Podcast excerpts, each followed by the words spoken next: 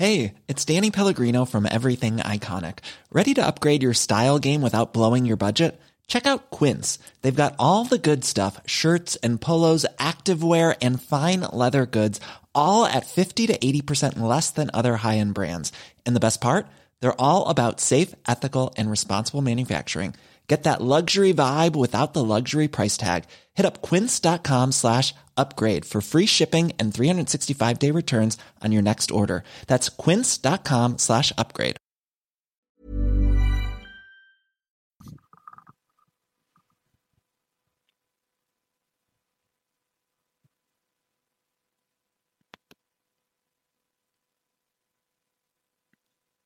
Bonsoir et bienvenue dans le podcast Culture PSG du lundi 2 novembre 2020. On s'excuse du retard, on a eu comme régulièrement des problèmes de son, mais tout le monde est là, c'est bon. Donc euh, on va revenir sur le Nantes PSG de samedi soir, puisqu'il y avait quand même un, match du PSG, même s'il n'a pas fait une grosse audience, et on va ensuite parler forcément du Leipzig PSG de mercredi en Ligue des Champions. Nous sommes non pas deux ce soir, nous avons arrêté les podcasts intimistes avec Omar. Nous sommes quatre ce soir pour euh, revenir sur ces deux matchs. Nous avons le retour de Monsieur Martinelli. Bonsoir Mathieu. Salut à tous. Euh, voilà. Monsieur Omar, normalement c'est bon, tu es là? Oui. Je suis là, je suis là. Voilà, il est là, il bonsoir, est là. Bonsoir tout le monde. Et nous avons l'ami Tigno qui remplace l'enfant terrible. Bonsoir, bonsoir, salut à tous. Euh, voilà, mais vous laissez euh, Simon travailler s'il vous plaît. Hein. Déjà qu'il a du mal à se concentrer, le jeune homme. Alors si en plus vous allez le déranger, laissez-le, laissez-le. C'était le pseudo Facebook de Titi avant euh, l'enfant terrible en plus. C'est vrai? bon, on, saura jamais si c'est vrai, mais peut-être. on nous demande est-ce que Simon est puni pour ses devoirs qu'il n'a pas fait jeudi? Non, mais il a du travail tout simplement. Donc on le laisse travailler tranquillement, l'enfant terrible. bonsoir à tous sur le live. Je vois qu'il y a déjà tous les habitués qui sont là, prêts à mettre des likes, des pouces et tout ça. Donc merci beaucoup. Sur le sur les deux lives, tout est en place, c'est bon. On va attaquer tout de suite donc sur le Nantes PSG de samedi, victoire 3-0 des Parisiens donc. On va pas vous dire que c'était le match de l'année parce que c'était pas le cas, mais on a quand même vu des buts d'Ander Herrera à la 47e, Kylian Mbappé sur penalty à la 65e et enfin Pablo Sarabia à la 88e.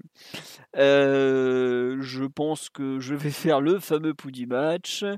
Eh bien, euh, oh là là, ça a été une rencontre bon, très pénible en première mi-temps, on va le dire. Euh, parce qu'il y avait encore les, jambes à Istanbul. On sait que le PSG enchaîne les déplacements en ce moment, c'est fatigant. Mais vraiment, toute petite première mi-temps, vraiment pas grand-chose à se mettre sous la dent, à part une, une occasion sur un bon mouvement avec un centre en retrait de Sarabia, de mémoire, pour Mbappé qui cadre pas. Nantes qui loupe l'ouverture du score euh, de façon assez improbable, on va dire, avec Simon qui, se, qui nous fait un raté de, de classe mondiale, un des ratés de la saison. Euh, et puis la deuxième mi-temps un peu mieux, changement de dispositif tactique qui a fait beaucoup de bien, faut, il, faut, il faut le dire. Euh, bonne entrée de Thierry Ruiz et hein, le but d'entrée a un peu coupé les jambes des Nantais. Le deuxième arrive euh, un peu rapidement, mais globalement ça leur pendait au nez. Il y a un deuxième tournant dans le match qui est le, penalty arrêté par Navas qui aurait pu relancer la partie. Et finalement, le, le PSG met un troisième but un peu anecdotique. bon voilà, on aurait, je crois qu'en expected goals, on était à 2,96, on marque 3 buts, donc bon voilà. Mais euh, donc une victoire euh, simple et peut-être pas sans bavure parce qu'il y a quand même eu une première mi-temps horrible et un raté, comme on me dit. Euh, un des... Attendez, j'ai bon, bon, loupé le, truc. Pas, pas évident le raté, effectivement, oui, un raté pas évident à rater. Euh, mais bon, ça allait, euh, ça a été un match euh, assez pauvre. Vraiment une rencontre qui ne va pas donner, qui ne va pas rendre à la Ligue 1 ses lettres de noblesse. Après, bon, pour avoir vu quelques autres bouts de match ce week-end, ça n'a pas été le seul match très pauvre du week-end. Les, les, les, joueurs enchaînent à des rythmes défiants, comment dirais-je. Le peut-être pas toute logique, parce que oui, effectivement, il, y a, il, faut caser tous les matchs, mais c'est assez inhumain et ça, se ressent sur la qualité des rencontres. On avait déjà eu des rencontres de milieu de semaine en Ligue des Champions qui n'étaient pas terribles. Ce n'est pas ce, Nantes PSG qui a remonté le, niveau footballistique de la semaine. J'ai vu quelques autres bouts de match, ça n'a pas été beaucoup plus glorieux ailleurs. Donc voilà, une petite victoire, mais une belle une victoire quand même. Pas une belle victoire, mais une victoire. Euh, le PSG prend des points, le PSG seul en tête pour la première fois de la saison. C'est à, noter quand même. Et puis bah, le seul point un peu négatif, euh, ça a été la sortie euh, sur blessure de deux joueurs. Alors Keynes parce qu'il avait pris trop de coups en première mi-temps. Et Mbappé pour un peu une fatigue musculaire qui est tout de même un peu, un peu gênante. Voilà, on me dit que je suis dur et que la deuxième mi-temps laisse une bonne note. Oui, oui, oui, c'est sûr, mais la, première mi-temps est peut-être une des plus mauvaises de la saison quand même. Alors certes, avec une équipe un peu de, briquet de broc, euh, beaucoup, beaucoup de manques euh, et vraiment bah, une, ligne défensive avec pratiquement que des remplaçants théoriques. Faut, faut le rappeler, un milieu de terrain où il y avait Herrera qui avait joué il y a deux jours, euh, Gay qui revient de blessure et Rafinha qui est clairement pas à 100%. Mais donc voilà, pas un grand match, mais bon, Enfin, c'est d'habitude, on jouait ces matchs-là le samedi à 17h en, sortant de la sieste. Là, on les joue le samedi à 21h. Bon, bah, les matchs sont pas plus folichons, il n'y a que l'horaire qui a changé. Voilà un peu mon, mon du match. Donc, pas super, super positif, mais bon, les points sont là et, c'est déjà pas mal. Mathieu, si tu veux rajouter quelque chose ou, ou Tigno ou Omar. J'ai abondé dans ton sens hein, pour dire les, la, fréquence à laquelle s'enchaînent les matchs. Mbappé, il en est à son 11e match consécutif. Et sur ces 11 matchs, il y en a 10 qui, qui s'enchaînent tous les 3 jours. Donc, euh, je crois qu'il y a eu, il y a eu qu'une seule fois en fait où il y a eu une semaine complète entre deux matchs pour Mbappé cette saison. C'est euh, entre Reims et Nice, il me semble, pour le, oui. les deux matchs du PSG. Et sinon, tout le reste, c'est tous les 3 jours, tous les 3 jours entre les matchs du PSG et les matchs de l'équipe de France. Et sur les 11 matchs qu'il a joué, il y en a 9 titulaires et 2 où il est remplaçant. Euh, un où il joue un quart d'heure, mais un où il joue quand même une mi-temps complète. Donc, ça, ça, te laisse imaginer un peu la, la fréquence. Et pour lui, ça ne va pas s'arrêter puisqu'il rejoue il rejoue euh, après-demain, il va peut-être rejouer ce week-end, puis ensuite il enchaîne l'équipe de France. Euh, ça fait un rythme. Euh, il a dû jouer 10 matchs en une trentaine de jours. Donc t'imagines en, en, étant sollicité, en étant titulaire 9 fois, plus en jouant une mi-temps mi complète en équipe de France, avec des objectifs, avec aussi une, certaine pression. bon, c'est quand même un miracle que jusqu'à présent, ça, ces muscles tiennent. Hein. Et qu'on bah, en soit juste au stade d'alerte parce que ça tient finalement plus joueurs... que ça quoi. C'est ça le problème. Bah c'est ça jusqu'à jusqu'à quand hein. parce que tu peux dire qu'avec des joueurs qui sont soit moins forts physiquement soit moins professionnels ça aurait pété depuis un, un certain moment. Mais on va dire que c'est un peu le, symbole d'une équipe du PSG que je trouve euh, euh, complètement à la rue physiquement hein, à des niveaux qu'on qu'on a rarement vu ces derniers temps. Euh, pourtant on n'est pas forcément l'équipe la, la, mieux préparée en règle générale mais là ça, ça choque vraiment et c'est un peu, euh, c'est un peu ce que tu vois en première mi-temps où, ok, euh, tu, d'un point de vue défensif, tu n'as pas les moyens de faire un, vrai pressing haut ou de maintenir un bloc haut dans, le camp adverse. tu transiges un peu, tu fais un bloc, euh, un repli un peu bas ou un peu médian avec une neuf joueurs qui, défendent, mais qui défendent de façon extrêmement passive, qui n'ont pas le jus en fait pour sortir sur le porteur qui défendent à, plusieurs mètres de, du joueur qui a le ballon. Et c'est comme ça que tu te retrouves avec euh, Nantes qui peut faire une séquence de possession complète de, deux minutes dans le camp adverse et qui mène euh, à l'occasion euh, ratée par l'avancante de Nantes, dont j'ai oublié le, nom. Simon. John Simon. Ah, c'est Simon, ouais. C'est l'île gauche. de, de, de, joueur qui fait le. C'est Colomboigny qui fait le débordement et Simon qui, qui fait la, la, reprise loupée du, de la semaine. Exact, exact. Bah, c'est un peu le, symbole de, la passivité du PSG sans, sans ballon qu'on a vu en première mi-temps. Une équipe du PSG qui, est, bah, qui arrive loin dans les duels, en fait. Et, c'est forcément, même avec une équipe euh, qui n'est pas forcément euh, la reine du jeu offensif comme les, comme les Nantes, tu peux rapidement te trouver hors de position. Et c'est un peu ce qui s'est passé sur cette action-là. Et si tu ajoutes à ça, euh, on va dire une, organisation un peu curieuse avec le ballon en première mi-temps, avec des latéraux assez bas qui participaient, enfin qui étaient assez bas en phase de construction et avec un 4-3-3 avec des ailiers aussi qui partaient de, de positions assez excentrées. Tu voyais un PSG qui n'avait pas forcément les, les, moyens ni physiques ni tactiques pour, pour progresser et mettre vraiment en danger euh, une équipe de Nantes qui, euh, qui a déroulé bah, son 4-4-2 en zone euh, qu'on voit depuis 20 ans avec, Christian avec Arrigo Gourcuff. Donc voilà, c'était pas trop de surprise. Et effectivement, comme tu as dit, Philo, le, tournant, c'est un peu le, changement forcé de la, mi-temps et le, le, basculement à un autre dispositif. Euh, l'entrée de Kailis Ruiz qui rajoute un joueur au milieu de terrain et le passage de Rafinha en sorte de faux numéro 9 ou numéro 10 comme on veut.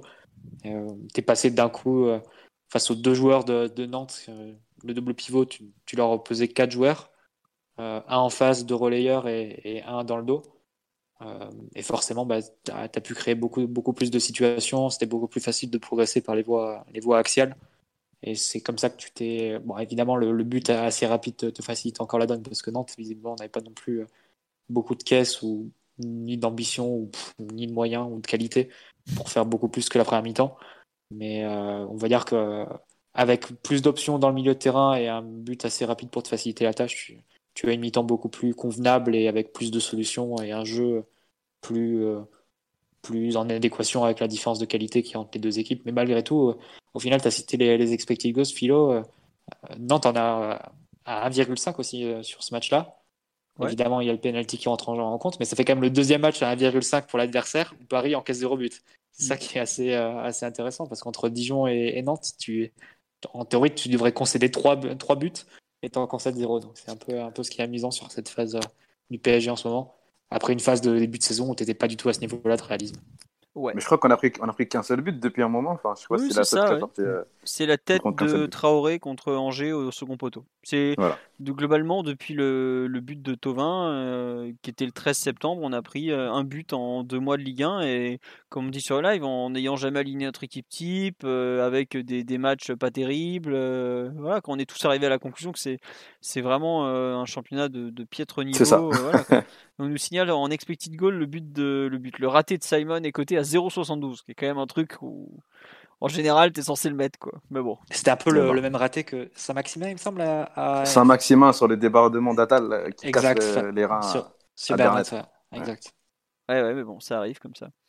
Euh, quelques réactions sur le live. On nous dit pour faire plaisir à Mathieu, niveau PPDA, donc un indicateur de pressing, on est à plus de 12 et eux à 24 autant dire bah, ça, veut, bien dire, ça veut bien dire ce que ça veut dire. Ça veut dire que Nantes peut faire 12 passes dans son camp avant que Paris fasse une action défensive. Donc, Et eux, 24, autant vous dire qu'en termes de pressing, là, on est au niveau zéro. C'était un match dimanche matin. C'était un peu ça. Euh, on nous dit le but des trêves, c'est pas de blesser joueurs jusqu'à la trêve suivante. Bah oui, et euh, la trêve internationale à trois matchs, malheureusement, euh, c'est un peu les conséquences des, des matchs qui n'ont pas été joués l'an dernier et de comment ça s'appelle de de la Ligue des Nations, cette horreur. Donc bon, voilà quoi. comme, dit, comme disait Tourelle, désolé, euh, je te couper, en, en, conférence de presse, euh, je sais plus c'était quand, il disait on, on, est en train de tuer les joueurs. C'est vendredi. C'est vendredi qu'il dit ça, on est en train de tuer les joueurs, et c'est vraiment ce qui se passe. On, sent des joueurs, euh, des joueurs émoussés, des joueurs sans réponse face, face, à, face, à, face à l'adversaire. J'ai en tête, mais ça c'était plutôt en, en, milieu de semaine quand je voyais Florenzi revenir en Turquie ou encore Marquinhos sur quelques, sur quelques actions. Euh, les joueurs ont l'air, euh, ont l'air quand même totalement, totalement cuits euh, physiquement. Et bah, là, on a parlé de cette phase où on prend qu'un seul but. Quand on voit qu'on, est en retard dans, dans, la préparation, qu'on a des joueurs qui sont, qui sont un peu fatigués, qu'on ne qu'on monte pas non plus grand chose dans le jeu par moment. Non. Bah, c'est, je vais pas dire c'est inquiétant sur le niveau de la Ligue 1, mais, mais bon, presque. Ah si, si, c'est inquiétant, si, parce que on a vu quand même, à l'époque où ça jouait pas encore trop, trop, trop tout le temps, je trouve qu'il y avait quand même eu deux trois bons matchs, deux trois bonnes équipes, mais là le, dernièrement, ce... enfin tu vois rien en termes de football quoi. Et les équipes face au PSG ont renoncé de complètement.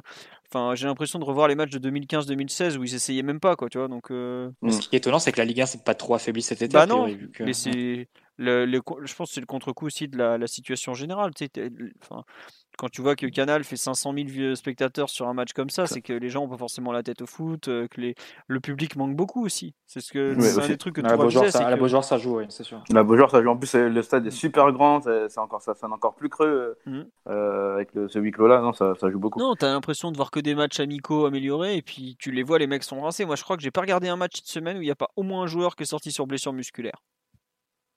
J'en ai vu quelques-uns, ou même des bouts de match. Euh, je suis tombé, euh, bah, je crois que j'ai regardé euh, genre un quart d'heure de Dortmund samedi après, je vois Hummels qui dit Ah non, les adducteurs ça tire et tout. Le soir, bah, Mbappé et Keane.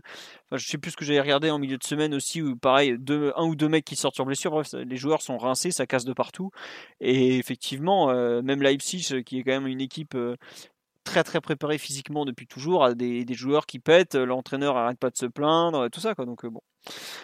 On va revenir au terrain, mais enfin au terrain, au jeu plus exactement, parce qu'on parlait hein, forcément, quand on parle de physique, on parle quand même un peu du terrain. On va pas parler de leur vie extra-sportive parce que je suis même pas sûr qu'ils aient encore le temps d'en avoir une avec tout ce qu'ils jouent. Mais euh, voilà. Pardon. Omar, sur la rencontre en général, est-ce que tu veux rajouter quelque chose ou on revient un peu sur le sur les demi-temps, euh, peut-être plutôt la deuxième que la première, même si Mathieu a commencé à en parler avec le, positionnement un peu du milieu parisien?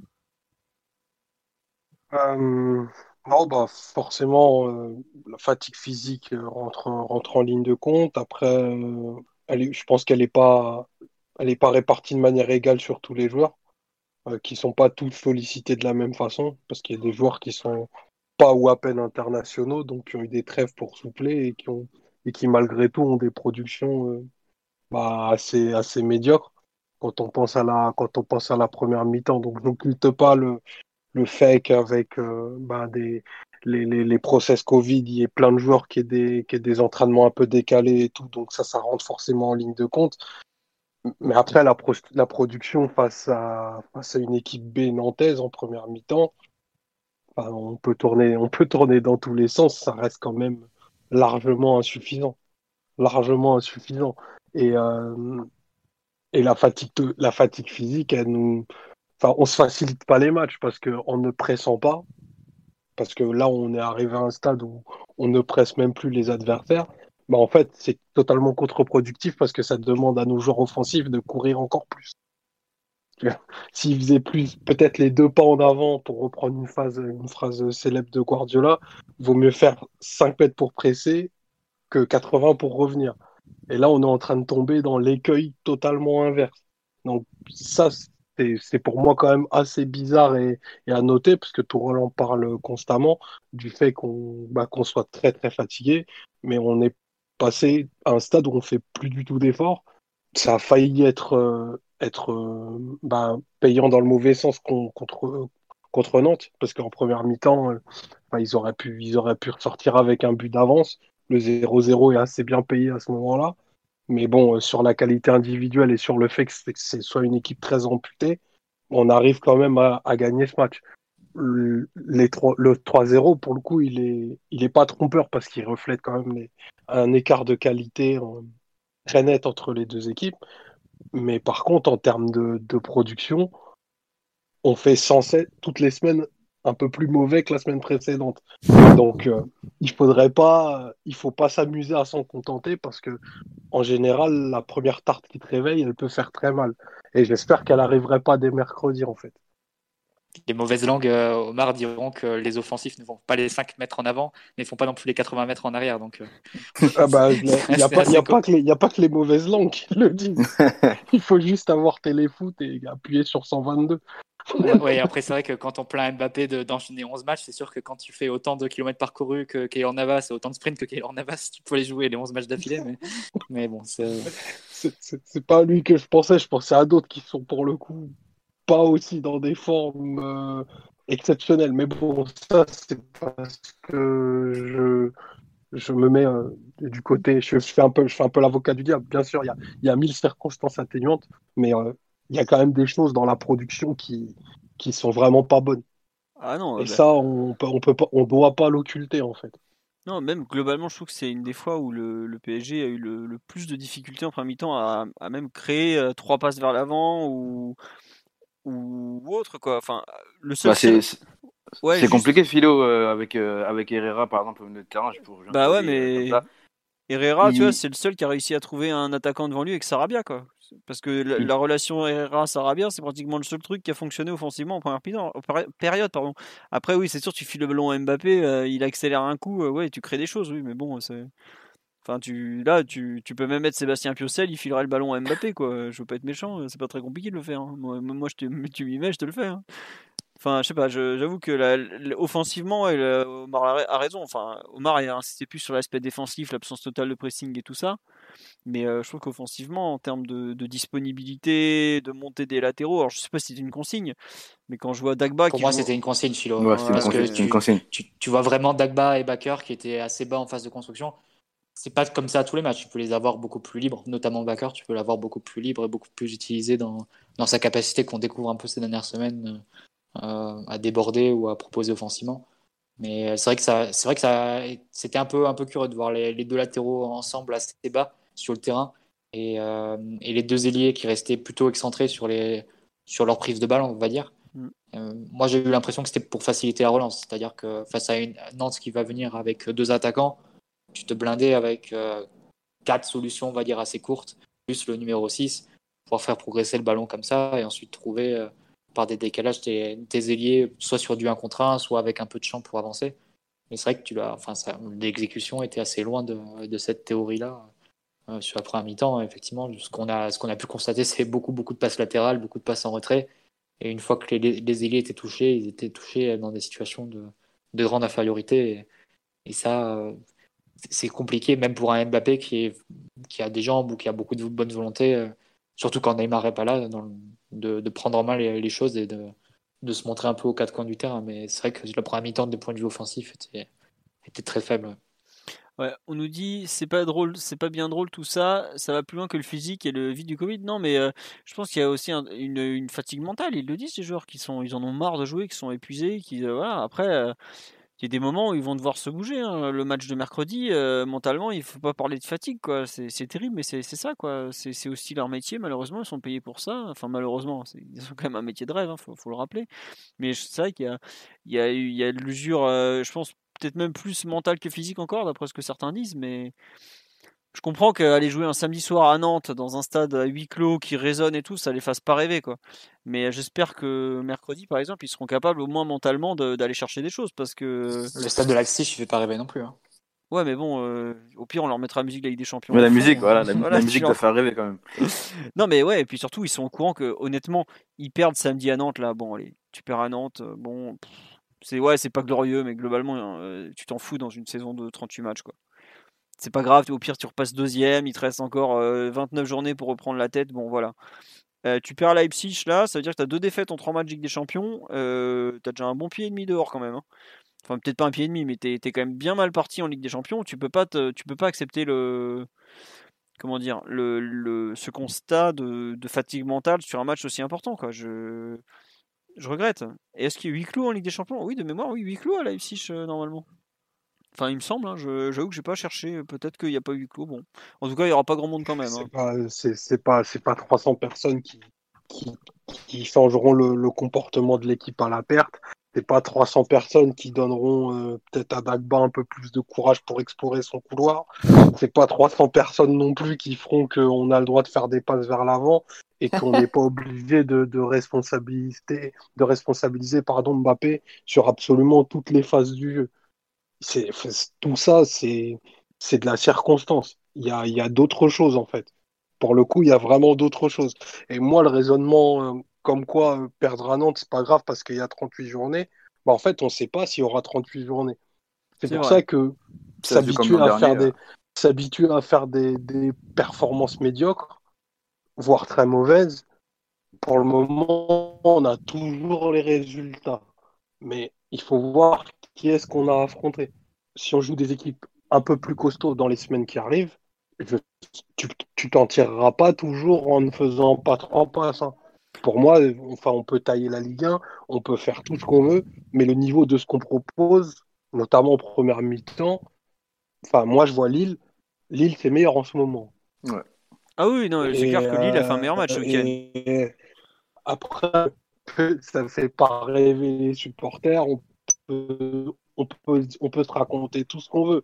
Mais en ce moment, moi, je, si on joue contre une équipe aussi terrible que Lille en transition, aussi agressive à la récupération, c'est pas dit qu'on gagne.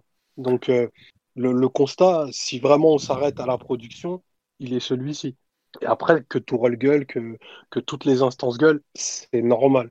Mais si vraiment on juge les, la production, eh ben la production, elle n'est pas bonne. Elle n'est pas bonne depuis plusieurs longues semaines. Et quand on taille Mbappé parce qu'il rate une occasion, ben on devrait lui dire merci parce que sur le terrain, il fait tout, mais plus que tout. Sans lui, il n'y a rien.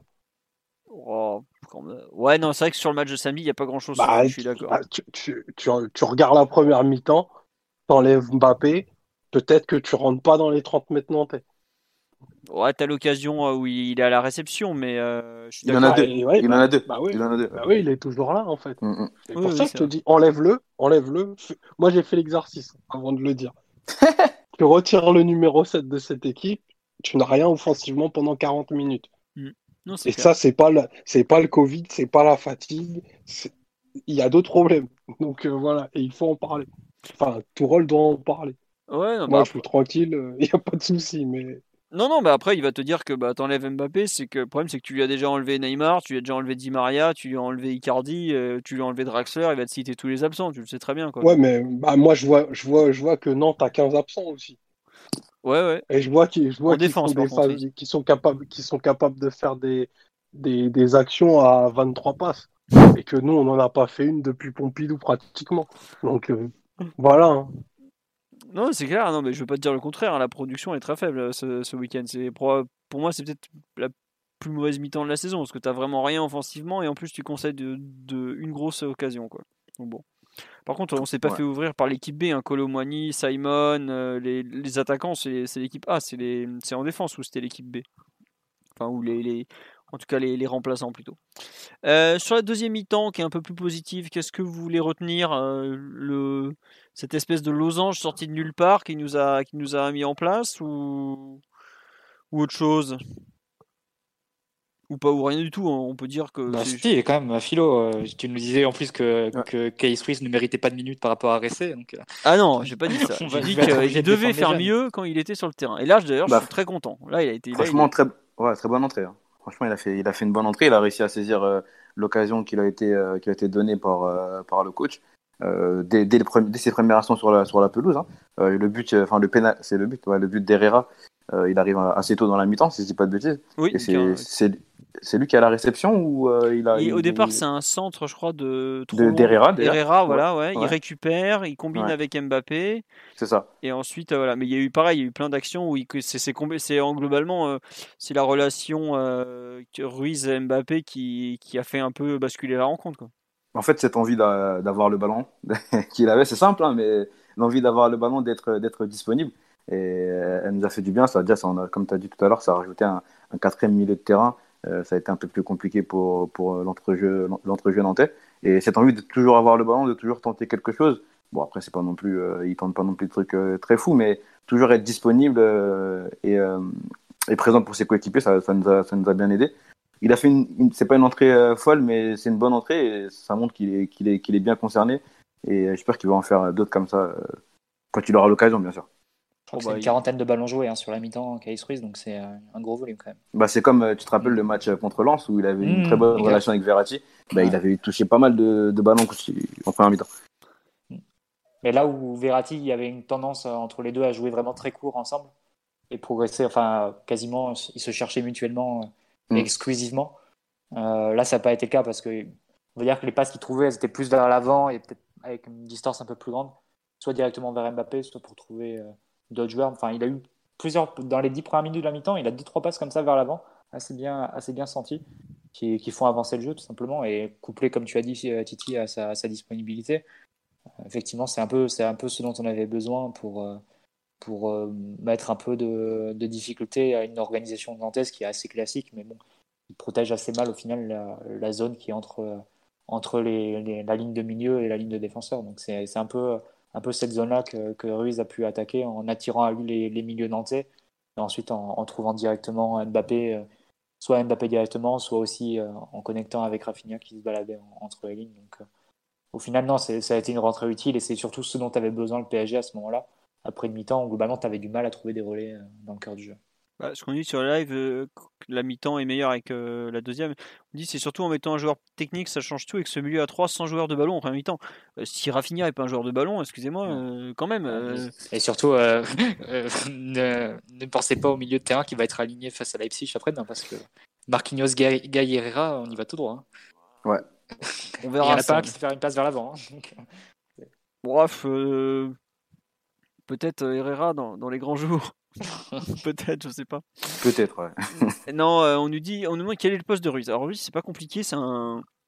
Bah, déjà, il a été préformé au Barça, il a toujours gardé ça en lui. C'est vraiment un relayeur, euh, constructeur, comme euh, tu. vraiment, c'est un pur joueur de 4-3-3, quoi et, ou de 4-4 de losange. Mais le 4-4 de losange est devenu tellement rare que globalement aujourd'hui les, relayeurs jouent plutôt 4-3-3 dans l'ensemble en schématisant beaucoup.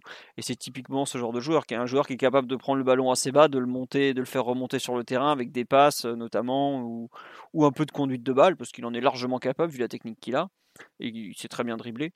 Et donc voilà, bah, il, a joué, euh, il a joué un peu partout avec le 19. Il a joué, enfin au départ, il jouait des fois euh, second. Enfin, euh, quand il jouait en 4-2-3-1, il jouait 10 en gros. Quand il jouait en 4-3-3, il jouait relayeur. Il a joué, mais il était toujours, enfin, de mémoire, il a toujours joué dans des postes axiaux, pas comme Xavi Simons qui a des fois joué un vraiment côté. Lui, euh, il jouait vraiment euh, relayeur. Non, il n'a pas joué Sentinelle par contre. Sentinelle, c'était bah, euh, soit le petit Capot, qui n'a pas encore joué, qui a été deux, fois, deux, trois fois dans le groupe, soit Fadiga, qui lui joué un cran plus bas. Quoi. Mais oui, il a, on me dit sur live, il a un coup à jouer. Bien sûr qu'il a un coup à jouer, il suffit de voir le nombre de blessés qu'on a. Alors après, là, il a intérêt à vite faire son trou parce que Paredes est sur le point de rentrer. Il y aura, euh, comment il s'appelle, Verratti qui va revenir aussi. Normalement, Draxler. Voilà. Bon, là, il, il, est- Non, après, il n'a pas, il a pas vocation à jouer 20 matchs dans la saison non plus, mais là, déjà, il a, il a déjà le même temps de jeu que Aouchi sur l'ensemble de la saison dernière, si je ne dis pas de bêtises. Ouais, quelque chose de très approchant. ouais, il en est à 145. Je crois qu'Aouchi fait Ah, même plus 162 alors, du coup. Ouais, Mm. non, euh, bah, non, parce qu'Aouchiche, il avait joué aussi un petit peu en Coupe de France. Enfin bon, en tout cas, oui, il a un temps de jeu pour un joueur de 18 ans qui physiquement n'est pas mûr. hein. Enfin, vous l'avez vu que physiquement, bon, voilà quoi. Il a un temps de jeu très, très bien pour un gamin de son âge, quoi. Ah, Après, ça fait toujours plus plaisir de, de les voir eux, à la fois lui et Fadiga, que Ressé sur un terrain. Ah, bien sûr. Mais je pense que c'est même sportif, même au-delà de faire plaisir ou quoi, même sportivement, ça apporte une autre, une autre énergie, on va dire. Bah, le fait que Ressé n'ait même pas été dans le groupe en... alors qu'il manquait je sais pas combien de joueurs, voilà quoi. Ça, en dit long déjà sur. euh, ouais, il est un peu. euh, il semble. Après, il a réussi à se blesser, je sais même pas comment lui, mais bon. On va dire que le joueur en surpoids euh, arrive à se blesser à l'entraînement, c'est bizarre. Bref. Euh, Sur le- la deuxième mi-temps, il y a autre chose que vous voulez. euh, Peut-être le, le positionnement de Rafinha en 10. euh, où tu l'as carrément même mis, Mathieu, toi, euh, faux numéro 9 par moment, tu trouvais Et à un moment, j'hésitais moi aussi. Ouais, ça dépend après, c'est une histoire vraiment de, de sémantique, hein, ça change pas grand-chose. Mm. On va dire qu'il était dans cette zone-là entre les défenseurs et les milieux de terrain. C'est pas. Après, tu appelles ça comme tu veux. Ouais, non, mais eh, on- c'est c'est paradoxal, c'est qu'il a. Enfin, je trouve que ça lui allait mieux ce rôle où il a moins touché le ballon, alors que pourtant, en général, avec le ballon, il est quand même. Euh, est quand même plutôt, plutôt, plutôt très fort, quoi. Je sais pas, j'ai été un peu surpris de, son match en général. De... C'est un, un joueur qui est en manque de conditions hein, quand même en ce moment. On, le sent, on le sent bien. Bah, après des débuts où il a, qui était plutôt, plutôt bon, mais que tu peux attribuer avec le recul à une sorte d'euphorie. Mais euh, là, tu, tu sens qu'il est, qu'il est un peu plus dans le dur et le fait de- d'enchaîner, ça le, ça lui fait entamer une phase euh, où il doit un peu avaler les, des efforts physiques qu'il faisait plus depuis un moment, vu qu'il n'a pas fait de préparation ni rien. Bah, il a fait la Donc, prépa euh, du Barça, mais il a pas, il a pas non, mais il joué a pas une joué. minute ouais, Mm. entre le, la Liga, la fin de la Liga, je crois que c'était le 19 juillet avec le Celta. Vigo, Mm. et son transfert à Paris euh, qui est le, le 5 octobre. Il a fait un banc de touche avec le Barça en Liga, mais c'est tout. Donc il a pas joué Moi, je pendant pense qu'il euh, peut- trois mois, quoi. Moi, je pense que c'est pas une, forcément une mois, de position. La, la- la position qu'il a occupée en première mi-temps, je pense que c'est une position qu'il peut totalement occuper euh, de façon viable de- au PSG. Quand il aura récupéré de la forme, ça, ça posera vra- vraiment pas de problème. Je pense pas que ce soit un joueur qui soit nécessairement plus à l'aise en, en tant que 10 derrière l'attaquant. Il a joué à ce poste évidemment, mais il a joué aussi beaucoup, beaucoup de matchs hein, en tant que relayeur d'un 4-3-3, soit à gauche, soit à droite. Donc, non, je pense pas que ce soit une histoire de position, c'est plus une histoire de conditions pour euh, Mm. de Sur- conditions physiques pour sur-. Ouais, juste sur live, on nous dit il- qu'il donnait l'impression qu'il avait besoin de trouver des relais, que l'entrée de Kais Ruiz l'a aidé à ce niveau-là, justement, d'avoir. De peut-être pas être le, seul à devoir assumer la, partie avec ballon, d'avoir un, autre joueur qui va l'aider. C'est peut-être ça, effectivement. Je sais pas, euh, Tigno ou Omar, ce que vous en pensez, parce qu'on est un peu parti sur les perfs individuels euh, au passage, là, sur le, match de Rafinha. J'avoue que c'est ma grosse déception du match. C'est celui dont j'attendais le plus et j'ai eu l'impression d'un contre-coup, comme tu dis, Mathieu, physique depuis quelques semaines, euh, où il se le prend en pleine tête, quoi. Mais bon. Euh, Omar ou Tigno sur euh, Rafinha, qu'est-ce que vous en avez pensé?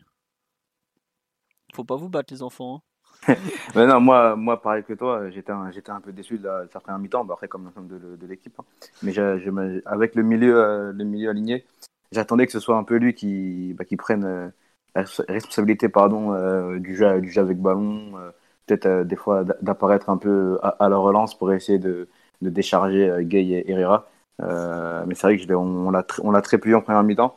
Euh, deuxième mi-temps, ce, ce changement de, poste, faux neuf ou numéro 10, euh, ça l'a permis de, bah, de moins toucher le ballon, mais d'être beaucoup, d'être un peu plus trouvé par, par ses, collègues comme, bah, comme euh, avec un, relais, un relais supplémentaire pour pouvoir jouer, jouer avec lui. Ouais, je pense que, je pense que physiquement, il n'est pas prêt, tout simplement. Il n'est pas, pas encore prêt. Il doit, il doit, il doit refaire un peu sa condition physique après ce, ce, début de saison, on va dire compliqué pour lui. Où il avait, comme tu as dit, il, avait, il a été, il a fait qu'un banc avec le Barça et il est arrivé un peu directement au PSG. Il a fait un match un peu, euh, c'était à Nîmes, je crois, le premier match où il est, il Ouais, est bon, il fait une il est passe, une vraiment passe bon, décisive. ouais. Ouais. Il est vraiment bon, mais après, peut-être, euh, comme a dit Mathieu, c'est un, un peu d'euphorie, il venait d'arriver, voilà, il fallait qu'il ait sa, sa carte de visite. Et maintenant, euh, j'espère qu'il va quand même re- reprendre un peu de, en condition physique et faire des, de, de meilleurs matchs, parce que Après, c'est que le début, mais pour l'instant, c'est vrai qu'il n'est pas encore très, très. Pas encore très, très, très bon, mais c'est normal. À Nîmes, faut pas oublier deux trucs. C'est que déjà, on joue à 11 contre 10 pratiquement tout le match et qui sort à l'heure de jeu, en fait. Il sort Carbo en plus, ouais. Et il sort Carbo à l'heure de jeu, quoi. Donc, c'était peut-être aussi déjà annonciateur du, du fait qu'il a vraiment beaucoup de travail devant lui. Mais c'est vrai qu'il joue à tous les matchs, puisque s'il n'est pas titulaire, il rentre en jeu à chaque fois. Et je pensais qu'il aurait, qu'il allait peut-être suivre une pente un peu plus, un peu plus croissante, ouais, un peu plus mmh. ascendante en termes de physique. Et pour l'instant, c'est pas trop le cas. Après, on a aussi vu que quand il est. Enfin, surtout, ce qui m'a déçu, c'est qu'en général, quand il est proche de Mbappé, il arrive, il arrive plutôt bien à le trouver. Et là, la relation avec Mbappé, on l'a pas du tout vu. On a joué un peu arrêté. Bon, Est-ce qu'on lui a trop demandé? Peut-être aussi. Je, j'étais un peu circonspect. Après un mi-temps, je trouve qu'il a perdu énormément de ballons. Il touchait trop la balle. Euh, je sais pas si vous vous rappelez, les 10 premières minutes à Nîmes, pareil, je trouvais qu'il était un peu à contre-temps. Euh, bah là, c'était ça, c'était le, le à contre-temps qui n'arrive pas à se mettre dans son match, on dirait. Et puis bah, bon, la deuxième période a été mieux, il a réussi quelques jolis trucs et tout. Mais par rapport à, je trouve qu'il a fait une bonne entrée en Turquie trois jours plus tôt. Et on a l'impression qu'il a du mal à avoir la continuité à tous les niveaux, euh, techniques, tactiques, euh, physiques évidemment.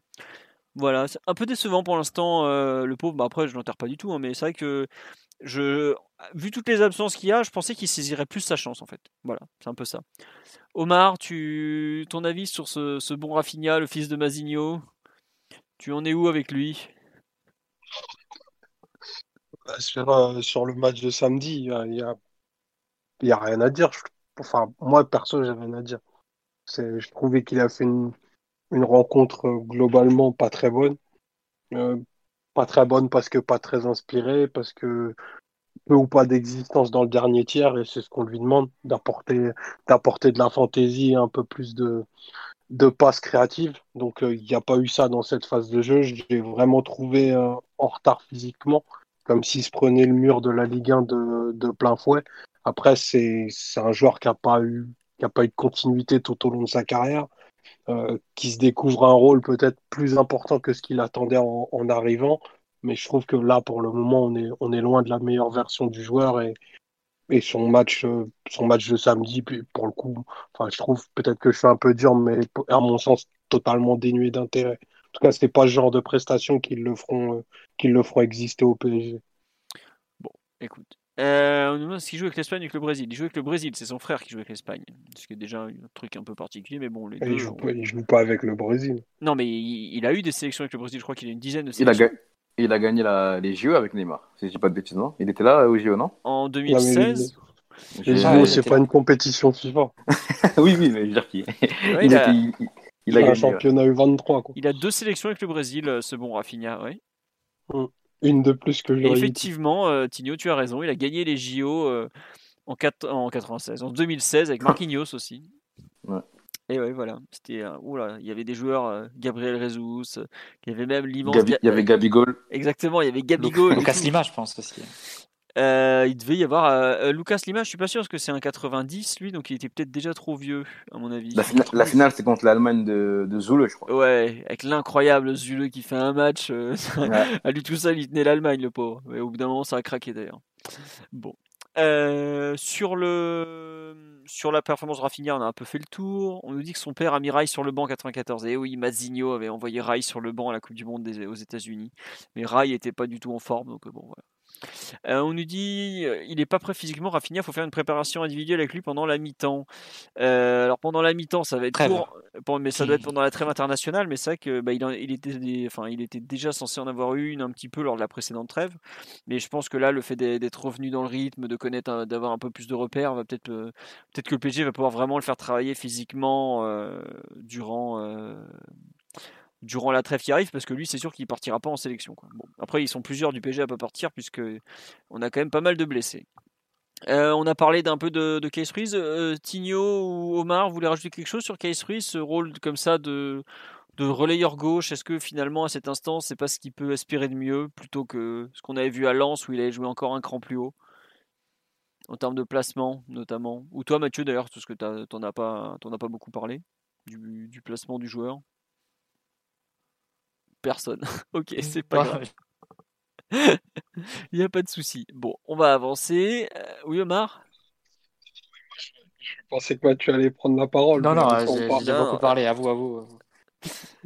Non, non, mais du coup, bah, il n'y a pas grand-chose à, ajouter par rapport au fait que, que, vous avez déjà énoncé le fait que les minutes qu'il a jouées étaient, étaient, globalement plutôt positives, comme quoi il s'en fallait, il s'en fallait pas beaucoup pour un petit peu animer le milieu du, du PSG. Voilà, c'est un, joueur qui avait, euh, qui avait beaucoup de demandes en pré-saison.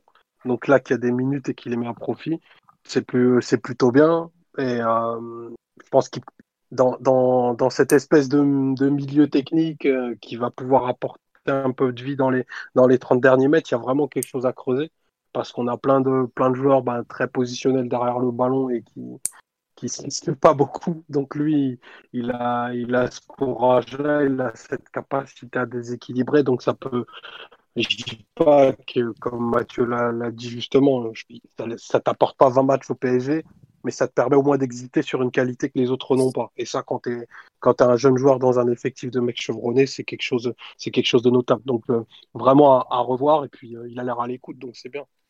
Et puis euh, cette, cette, performance, Philo, elle arrive aussi après encore des paroles de, de, Tourelle en conférence de presse, pardon, qui disait que, les jeunes, c'était pas un cadeau.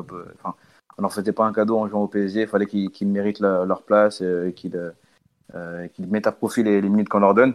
Et là, ça arrive bah, un jour après où il, fait, il, bah, met vraiment à profit ces, minutes-là et il fait, il fait des bonnes choses. Donc c'est bien aussi. Ça montre qu'il a aussi perçu le, message du coach, de, l'entraîneur, de l'encadrement. Euh, donc c'est très bien. Comme m'a dit euh, Omar, il a l'air il a d'être à l'écoute. Euh, S'il peut continuer sur, cette voie-là, euh, sur le peu de minutes qu'on va lui donner dans, les prochains jours, la prochaine semaine, pardon, bah, ce serait bien. Et si les, les autres jeunes aussi pouvaient faire de même, ce serait, ce serait pas mal. Ouais, mais c'est bien ce que tu dis effectivement sur le message de l'entraîneur qui avait dit euh, la semaine d'avant, bon, euh, les minutes, faut les, faut les gagner. Et puis là, il avait redit, ouais, la qualité c'est bien, mais la mentalité euh, c'est encore plus important. Je, trouve que c'était, c'est bien qu'à ce moment-là, je trouve que aussi bien Fadiga et, et, Ruiz, on n'a pas parlé de Fadiga, mais pour moi, Fadiga, il a fait ses meilleures minutes depuis son entrée, quoi. Et Ruiz, pareil, il a fait ses meilleures minutes depuis a, depuis son premier match. Est-ce que, pareil, les deux, ils s'étaient pas un peu reposés sur leur laurier, tout ça? Je sais pas, je suis pas au quotidien avec eux. Mais je trouve que le, message est très positif. Après, quand tu vois après le match, euh, Tourelle qui dit direct non, mais c'est cool, hein, mais il euh, va falloir qu'il travaille encore dès lundi à l'entraînement, tout ça, ça veut dire que je pense qu'il est très bien au courant que Ruiz est un gamin pétri de talent, euh, vraiment pétri, pétri de talent, mais euh, qui, a parfois besoin d'apprendre un peu la discipline et apprendre peut-être aussi à se faire un peu mal, ne pas, ne pas être euh, trop indolent parce que bah, ça pour citer un autre Parisien euh, pétri de talent mais qui fait pas grand chose, euh, pour pas suivre le chemin d'Yacine Ali par exemple, qui est, qui est un joueur, un gamin qui, a un talent extraordinaire mais qui, bon voilà quoi, euh, ne fait pas aujourd'hui euh, grand chose de, ce talent là quoi. Pour éviter cet écueil, c'est bien de, le mettre un peu sous pression, de comment dire, de, lui permettre d'avancer, de, montrer des choses. Mais globalement, moi très content de son entrée parce que bah, il a su montrer quel joueur il est. Vraiment, c'est ça, c'est montrer quel joueur il est euh, et, ne pas se contenter de, trois gris-gris, euh, deux passes à la con et être, persuadé d'avoir fait un bon match parce que sur WhoScored, il a marqué qu'il a fait réussi 100% de ses passes. C'est pas ça le football. Quoi. Là, il a montré vraiment ce qu'il était capable d'apporter. Alors, c'est sûr que c'est plus simple de jouer euh, avec Mbappé qui demande le ballon et qui veut redoubler les passes que de jouer des fins de match des fois avec des joueurs qui sont comme toi un peu rincé, qui, où les, les, matchs sont finis. Je pense notamment à la fin de match, c'était je crois contre Angers, où il n'avait pas été bon du tout de mémoire. Enfin bref, des comme ça, des matchs où il n'y a, plus, il y a plus de jeu, il n'y a plus rien. Là, il y avait un, il y avait un vrai intérêt, donc ça l'a peut-être aidé, ça l'a mis dans le match. Et puis surtout, les autres ont eu besoin de lui. Mais en tout cas, euh, j'apprécie de, voir ce genre d'entrée. Ce que j'ai dit pour, pour, euh, pour Simon, pour Ruiz est totalement valable pour Fadiga aussi, qui fait pour moi euh, pareil, ouais, son meilleur match depuis bah, le, le, fameux PSG Metz il gagnait dans des conditions euh, pas possibles avec euh, son entrée qui avait été très bonne. Et on parle de Xavi Simons. Alors, on en parle régulièrement. Euh, que Fadiga est de 2001, il a à peine du temps de jeu. Kais Ruiz est de 2002, il en a pas beaucoup plus, voire il en a autant. Xavi Simons c'est encore plus jeune et de 2003. 2003 ouais. Voilà, donc 2003, ça correspond à sa première année U19. Il joue à un poste où il y a déjà deux jeunes devant lui euh, l'entraîneur parisien va pas prendre trois relayeurs, sachant qu'il en a déjà deux qu'il a du mal, auxquels il a du mal à donner du temps de jeu. Et aujourd'hui, bah, tant que il les voit aux entraînements tous, hein, si euh, Xavi Simons n'a pas piqué la place de Fadiga ou de Ruiz, c'est peut-être parce qu'il est tout simplement pas aussi bon que ces deux joueurs-là. Je vais vous donner un exemple très bête, c'est que au début de la, la reprise, le 22 juin dernier, euh, Fadiga, il n'était pas convoqué. Fadiga, il a fait son trou lorsqu'il est venu dans les entraînements en juillet et tout ça. Ruiz, euh, Ruiz, pardon, Simmons est venu dans plusieurs entraînements au mois de septembre. Aujourd'hui, il fait toujours pas partie du groupe de façon définitive. Bon, bah, je crois qu'il n'y a pas besoin de dire beaucoup plus. Et c'est pas une question de contrat ou quoi que ce soit, parce que je crois que de mémoire, Fadiga et Simmons sont le contrat qui se termine en même temps. Donc euh, c'est pas voilà, c'est qu'il faut laisser le temps au temps, tout simplement, et qu'il il aura largement du temps de jeu d'ici la fin de la saison. Euh, Xavi Simmons normalement. Enfin, il n'y a pas de raison qu'il n'en ait pas s'il continue sa progression, mais voilà, c'est tout. Une place, ça se fait à l'entraînement. Euh, c'est pas comme s'il y avait pas, il y en avait pas en ce moment, quoi. Donc, euh, et puis je crois pas qu'il y ait une volonté spéciale du, coach de pas les faire jouer. Hein. Au bout d'un moment, il, en fait jouer un ou deux à tous les matchs ou presque. Donc, euh, et la question d'ailleurs me semble être un peu la même pour le malheureux Timothée Pembele qui fait partie du groupe pro, ce qui est déjà bien mais qui n'a pas encore eu la chance de, jouer. Et non, Simone, c'est, enfin, ça dépend ce qu'on appelle en retard, mais un, gamin de, de 17 ans à peine, c'est normal qu'il soit moins développé, moins prêt qu'un gamin de 19 ou 20, quoi. Donc, euh, c'est tout, quoi. C'est, voilà, comme le dit ce bon Doumé sur live, être jeune au PSG, c'est une question d'opportunité avant tout. Bah, faut croire qu'il n'a pas jusque-là pas su la saisir, mais c'est pas grave, il a 17 ans, quoi. Donc, euh, ça va venir, tout simplement. Oui, Omar? Il est en retard sur rien du tout en fait. Il est très en avance même. Des graves. Je comprends pas, je comprends pas trop l'excitation pour le voir absolument jouer avec les pros. Enfin, pour ceux qui l'ont vu jouer, notamment l'année dernière, Xavi Simon, s'il fait son trou en, en, U19 juste avant le, confinement. Avant, c'était un joueur totalement. Enfin, il était, il était discontinu, quoi. Il n'arrivait pas à sur les rangs on parle de match de Guine. Ouh là là, ça coupe complètement là, Omar. propulsé dans des matchs pro. Allô C'est cramé qu'autre chose. Allô oui, non, non, en fait, on t'a très mal entendu. Euh, pour ceux qui n'ont pas entendu, c'était le. En gros, tu disais que oui, l'an dernier, Xavi Simons. C'est Rayola qui a coupé ma, ma, connexion. Non, mais oui, la première partie de saison de Xavi Simons, c'est très quelconque euh, parce que bon, il arrive avec des espoirs énormes, mais il était, il était tout jeune.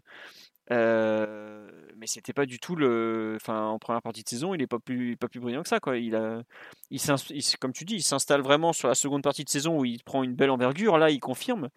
Mais euh, on, parle d'un gamin de, 17 ans qui joue en U19. Jouer en U19, déjà, euh, jouer en réserve pour certains, c'était un gap non négligeable. Et là, on parle de jouer en Ligue 1 avec le PSG. Donc, c'est encore un, un gap énorme quoi. Donc voilà, c'est pas enfin je sais pas enfin faut bien réaliser que l'écart entre le championnat U19 nationaux, on parle même pas de la Youth League hein, là, on parle du championnat U19 nationaux et et la Ligue 1. Enfin c'est il y a des dizaines de joueurs qui ne joueront jamais en Ligue 1, voire même jamais en Ligue 2, qui sont pourtant titulaires et même des fois performants en U19 nationaux quoi. Donc c'est pas un truc automatique. Après, bien sûr qu'il a un talent fou, enfin peut-être pas un talent fou, il a beaucoup de talent, mais c'est pas non plus, euh, enfin la Ligue 1, c'est pas un championnat facile. Euh, vous avez des joueurs comme euh, Rafinha qui montrent des fois des difficultés au niveau physique, et il faudrait qu'un gamin de, de 17 ans ait du temps de jeu. Mais voilà quoi, c'est pas puis comme on dit, euh, c'est pas peut-être pas le moment de, balancer des matchs. Quoi. Enfin, Omar l'a dit tout à l'heure. Euh, si le championnat s'arrête demain, qu'on n'est pas premier, qu'on n'est pas champion, on passe pour des couillons. Quoi. Donc euh, c'est peut-être pas le moment non plus. Quoi. Voilà. pour revenir sur la, vous voulez rajouter quelque chose sur les jeunes, Titi, sur sur Fadiga ou sur Ruiz ou autre d'ailleurs, parce que j'ai beaucoup parlé? Non, non, c'est bon. Je pense que je suis à peu près. J'aurais dit la même chose que toi sur, sur, sur Fadiga, la même chose que j'ai dit sur Ruiz, donc non, non c'est bon. Oui, c'est vrai qu'on me signale que Fadiga, effectivement, il a déjà 19 ans, et je crois même que c'est un février 2001, donc il a bientôt 20 ans. Euh, il commence seulement à jouer au, PSG, quoi, pour vous donner un peu une idée de la maturité. Ouais, 15 janvier 2001, Fadiga. Donc il a bientôt 20 euh, ans. Euh, il faut lui laisser le temps. Quoi. Et je ne sais pas si les U19 s'entraînent pendant le confinement, je ne suis pas totalement certain. Ouais, je t'avais posé la question, mais je, ils s'entraînent pas, je pense. Je suis pas sûr, parce qu'effectivement, en théorie, le, le, le, camp des loges est fermé, et comme ils s'entraînent là-bas, je vois pas comment ils peuvent s'entraîner. Bon, ils s'entraînent pas, m'a dit Omar. Donc voilà, tu as la réponse. Bon, bah donc ça va pas aider. Euh, ce qui peut-être qu'ils vont les intégrer un petit peu au groupe pro pour leur donner un peu de comme ça du rythme, mais bon, c'est pas pas terrible pour eux non plus quoi. Euh, est-ce qu'il y a un autre joueur dont vous voulez parler sur ce, P... sur ce PSG Nantes, euh, enfin ce Nantes PSG pardon je sais pas, peut-être un petit mot quand même sur, euh, sur Sarabia. Moi, je trouve que c'est un joueur. Ou Danilo, peut-être. Enfin, je sais pas. Je trouve qu'il y a quelques joueurs dont, dont, on doit parler un peu quand même. Enfin, notamment le fait que Sarabia réussisse à remarquer. Je trouve que on avait parlé un peu de sa perte de confiance euh, ces dernières euh, semaines. Mais je sais pas, je trouve qu'il y a un peu de mieux. C'est pas non plus redevenu le joueur de février où il, il arrivait avec pas grand chose, il arrivait à faire des passes décisives. Mais mieux, non? Ou je suis le seul à trouver que, que ce bon Pablo euh, semble être un petit peu mieux quand même? Non, non c'est, je, c'est pas foufou non, plus encore euh, pour, euh, pour Sarabia, mais il y a, y, a quelques, y a quelques moments où il fait, où il fait de, bonnes choses, où on, on retrouve la, la, qualité qu'il a parfois montré par un moment l'an dernier dans, dans le jeu, dans, dans les passes, dans sa capacité à être, à être décisif. Euh, on a parlé tout à l'heure de l'action de Mbappé, la, deuxième, où il fait un, bon débordement. Il arrive enfin, je dirais, à, éliminer un joueur et un bon centre pied droit, euh, un peu en retrait vers, vers Mbappé, euh, qui aurait pu et qui aurait dû, je pense, se terminer au fond. Et il y a son, il y a son but. Je crois que c'est son deuxième là, depuis le début de la saison. Je ne sais pas si on a... Voilà. Donc c'est bien s'il arrive à retrouver un peu, un, peu de confiance dans, dans, les derniers gestes, au niveau de la passe, au, au niveau du but. Après, je pense qu'il doit encore faire, faire plus. Euh, dans ce genre de match-là où on parle de première mi-temps euh, indigeste, etc. Euh, lui, je dis pas que c'est un cadre de l'équipe ou du vestiaire, mais c'est quand même censé être un, joueur, un joueur chevronné, un joueur expérimenté. Et dans ces moments-là, il doit aussi sortir la tête de l'eau. Et si le jeu, comme tout à l'heure, disait Omar que Mbappé était sur-responsabilisé dans le jeu par moment, etc. c'est aussi parce que des, joueurs comme Sarabia, par moment, n'arrivent pas à prendre leur, leur responsabilité et, à, faire mieux que, que ce qu'ils nous montrent depuis, depuis un moment. Donc oui, il y a, y a, des bonnes choses, oui, c'est un peu mieux, mais notre curseur doit être beaucoup plus élevé euh, pour ces joueurs-là, euh, qui, je pense, doivent, doivent, faire mieux, doivent faire mieux en ce moment. Bah, c'est ce qu'on dit sur le live, c'est que c'est mieux, mais euh, c'est pas non plus du quelques bons trucs. C'est vrai qu'on signale qu'il a quand même, il, il, aurait pu faire deux passes décisives, deux passes décisives à Mbappé, ce qui est vrai que il arrive. Une seule, non? C'est bah, quoi la deuxième bah, Il y a celle sur le centre et il y a celle, je pense, il doit parler du penalty peut-être. Ah, d'accord, ok, pardon.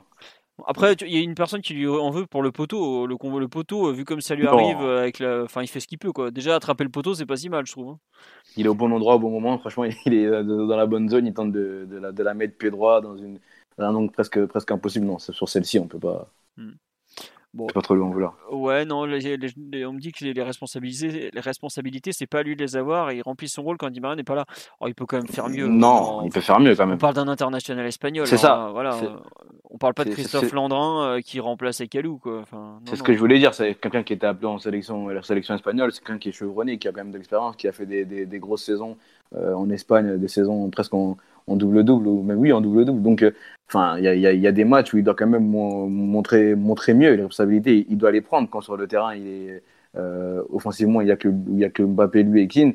Enfin, c'est pas normal qu'il ne fasse rien, mais là, il n'a pas rien fait, j'abuse. Mais il doit prendre ses responsabilités, lui aussi. Et quand on parle euh, des joueurs qui, qui, ne sont pas à leur niveau depuis un moment, quand on parle de, prestations indigestes, c'est aussi parce que ces joueurs-là ne, ne, ne, prennent pas leur responsabilité. Et puis, enfin, un truc tout bête, c'est qu'il est en concurrence pour aller à l'Euro. Euh, c'est pas que des matchs comme ça qui, va à l'Euro, quoi, tout simplement. Enfin, il y a, le, contexte PSG où effectivement on attend plus parce que certains sont pas là, tout ça. Mais lui, s'il veut aller à l'euro, j'espère qu'il se contente pas de ça. Quoi. Après, il aura. Je t'arrête, Philo, il a, il a aucune chance d'aller à l'euro. Hein, ça va bien. La concurrence qu'il y a entre Adama Traoré, Ferran Torres, Bah écoute, euh, enfin, avant que Luis Enrique revienne, il était dans la liste. Hein. Il, il, était dans la liste et, Robert Moreno. Il a été appelé une, il a été appelé une fois. Non, il a été. il fait... 2019 après son arrivée. Non, non, non, non. Après, il a été rappelé et tout. Euh, c'est juste que Luis Enrique, c'était Robert Moreno qui, qui, le voulait et qui le faisait jouer et il avait fait deux trois bons matchs, mais euh, disons que le retour de Luis Enrique lui, lui, a été fatal, un peu comme à Bernat. Après. Euh, tu sais, vu le nombre de blessures qu'on va avoir cette saison, il a intérêt à rester prêt jusqu'au bout, hein, parce que lui, on peut pas lui enlever ça, il est toujours là. Donc euh, bon. Il est fiable. Il est fiable. Ah, très très fiable. euh, trois sélections, me dit-on. Ouais, c'est ça, je crois. Je me demande s'il a une passe décisive, il me semble. Je sais plus contre qui, mais j'ai un souvenir d'une passe D. Euh, vous voulez rajouter un. Bon, on a un peu fait le tour, je pense, de l'ami Sarabia, parce que c'est pas non plus un, grand débat. Un... Juste un petit mot sur euh, le match de Danilo en défense centrale ou pas? Euh, Mathieu, on t'avait pas entendu après le Istanbul parce que tu, tu ne pouvais être disponible. Qu'est-ce que tu en as pensé de ce match de défenseur central de Danilo? Déjà, juste un mot, on sent la ligne éditoriale du, du podcast qui, se, qui, qui, ne veut pas parler de son, compa de son compère en charnière centrale. Ah non, non, mais. Ah oui, non, vas-y, on peut en parler aussi. Hein. Bah, non, il non, a été nul, alors, on peut le dire. Hein. Enfin, faut, faut, oui, voilà. Diallo, il fait un match. euh, Non, non, mais. Bah, dis- disons qu'il est sur la photo euh, quand il se fait éliminer par. euh, Colomoni lui a laissé sa carte de visite, hein, j'ai envie de te dire. hein. C'est ça. Ah oui, c'est ça, ça. c'est sûr. C'est sûr. Donc là, forcément, euh, c'est un peu ce qu'il y a de son match. Mais sur Danilo, bah, je dirais qu'il a fait des. Il, il s'est imposé là où tu l'attends, c'est-à-dire sur au duel physique et, et au duel aérien, on va dire. Mais sur sa seule action de défenseur, il se fait avoir, pour moi. C'est quand Sur il laisse la- attaquer. euh, Colomwani, Ouais. c'est ça la frappe de ça, quand il l'élimine Ok, ouais. bah, c'est pas quand il l'élimine, c'est juste qu'il le laisse avancer, il laisse avancer, Oui. et lui il recule, et surtout il lui ouvre l'angle, il lui ouvre l'angle de frappe. C'est un peu, bah, c'est, si tu veux, c'est la même erreur que, que Diallo a faite face à Manchester United un, un peu en début de match face à Martial. Où pareil, il, il recule, il lui ouvre l'angle. Mais, mais si tu veux, c'est pas parce qu'un autre un défenseur central de métier a fait cette erreur que ça, c'est pas une erreur. Enfin, ça, en reste, ça reste une erreur malgré tout. Donc, euh, c'est, je sais pas, je, si, tu veux, c'est attendu que, qu'un joueur avec ces qualités physiques-là, euh, dans, dans des matchs où globalement tu as géré des miettes, qui s'impose physiquement, t'es t'es pas, t'es pas surpris. Quoi. Mais sur des actions, on va dire, plus tactiques ou, plus de, gestion vraiment de, de décision à prendre en fait de défenseur central, là, il y, a, il y a quand même plus de doutes. Et sur des petites actions comme ça, moi, c'est un peu, c'est un peu ce qui me, qui me laisse quelques doutes. Oui. Après, sur la relance, on l'a vu faire des, J'allais le dire, ouais. bah, on l'a vu faire deux trois bonnes passes euh, vers l'avant. On l'a aussi vu faire, on l'a- aussi vu envoyer une bonne mine en touche. et, euh, et, et, euh, et en début de deuxième période, pareil, il y a une passe, une passe courte qui est, qui est ratée à la relance. Ensuite, ça, ça part en contre. Mais donc voilà, je sais pas, c'est un match euh, dont tu retiens pas forcément, pas forcément grand chose. Il a fait ce qu'il a eu à faire. Euh, On- L'action, il il est pas, il est pas tout blanc. euh, elle, se- elle se traduit pas de façon décisive pour Nantes. Et le reste, euh, rien à signaler, je dirais. C'est, on me dit sur le live, c'est pas son poste, mais il s'en sort bien grâce à l'expérience. C'est un peu ce que tu, ce que tu déduis, quoi. L'expérience et ses Ouais. qualités naturelles, quoi. Oui. Ouais, voilà, c'est comme si tu mettais Abou Diarra en défense centrale. J'imagine qu'il a dû jouer quelques, quelques matchs aussi à ce poste. Même si tu mettais Nzonzi pour prendre la, compa- la comparaison de, de Simon. Bah, j- J'imagine que que tu peux, tu peux avoir ce type de résultat, ce type de travail, de travail fait. Quoi. Après, tu veux, le, le grand test, il est, de- il est après-demain, ça c'est évident. Bien aimé, euh, non, son action avant de sortir, là, quand il, il se, il se fait pas avoir sur le côté, qu'il euh, gère bien Colomani et la course. euh, ça, où il y avait quand même un certain, un certain Dagba qui défi. revient hein, sur cette action. Ouais, Ouais, mais, mais non, il le gère bien quand même. Ouais, moi, je trouve qu'il le Il- gère bien, Il ouais. gère bien sa course. hein. Il gère bien sa course et ça permet à- du, du coup de laisser du temps à Dagba pour revenir. Moi, je trouve comme ça en tout cas. Mais, mais du coup, est-ce est-ce que cette course-là, il peut pas la faire en tant que milieu de terrain? Parce que moi, on m'a vendu un joueur qui est soi-disant pas du tout mobile et extrêmement lent. je sais pas. Si tu, si, si tu me dis qu'en même temps il est capable de faire cette course-là, je sais pas, je trouve qu'il y a des incohérences aussi hein, dans, dans ce qu'on raconte un peu autour de ce joueur. Et d'un joueur, on va dire, il faut être honnête aussi, et là il y a quand même beaucoup de malhonnêteté de la part de tout le monde, c'est que, à part les suiveurs de la, de la Ligue portugaise, tout le monde le découvre, Hmm. Danilo. Ah Oui, non, moi, je- Oui, totalement. Après, les matchs, les matchs du Portugal dans sélection, on n'en a pas vu non plus 30. Donc oui, oui, moi je le, je le découvre totalement. Oui, il y a pas. Position sur certains, sur certains points, c'est un joueur que tu découvres et que tu découvres. Oula, on a perdu lui aussi, donc, on en perd aujourd'hui. reviens Mathieu, reviens, on t'aime. Totalement perdu. Bon, euh, il va revenir, on a l'habitude. Euh, Omar, tu rajoutais quelque chose sur le, le match de Danilo, le temps que l'ami Mathieu revienne? Je vais pas pouvoir t'aider, j'ai rien à rajouter. Bon, très bien. Écoutez, je pense que... Plus Rame, rame encore un petit peu, Mathieu, ça arrive. il est, il est coincé dans un tunnel, le pauvre. Reviens Mathieu, on t'aime. Euh, Oh, de cette page de dire d'acheter le livre, hein, du coup. 39 euros, ça sort le 9 décembre. On n'est même pas sûr et certain de la date de sortie, mais normalement c'est le 9 décembre. Euh, on nous dit Navas y est droit, mais Kay- San Kaylor, laissez-le où il est, on a trop besoin de lui. quoi. Mais on peut, en, on peut en parler aussi. Oui, de- oui, oui, bien Taylor, sûr. ra- ra- rapidement. C'est euh, Tourelle qui disait en conférence que c'était un cadeau euh, pour le Paris Saint-Germain. Bah, samedi, bon, il a, il a pas, je crois qu'il n'a pas énormément d'arrêt à faire. Il en a quelques-uns quand même, mais pas énormément. Mais ben, il sort, il, sort le penalty cette fois en, étant bien, bien sur la ligne, en, étant même à l'intérieur de son but. Je sais pas si vous avez vu l'image où il se met à l'intérieur de son but pour pouvoir gicler un peu et avoir le pied sur, sur la ligne. voilà, un, un, arrêt, de, je peux pas dire de grande classe, mais quand même, c'est, il, le sent bien, il, il, le sort bien. On sait qu'il est très bon dans cet exercice-là. On a un peu connu comme ça, euh, moi à l'époque, en tout cas à la, Coupe du Monde, euh, avec le, Costa Rica.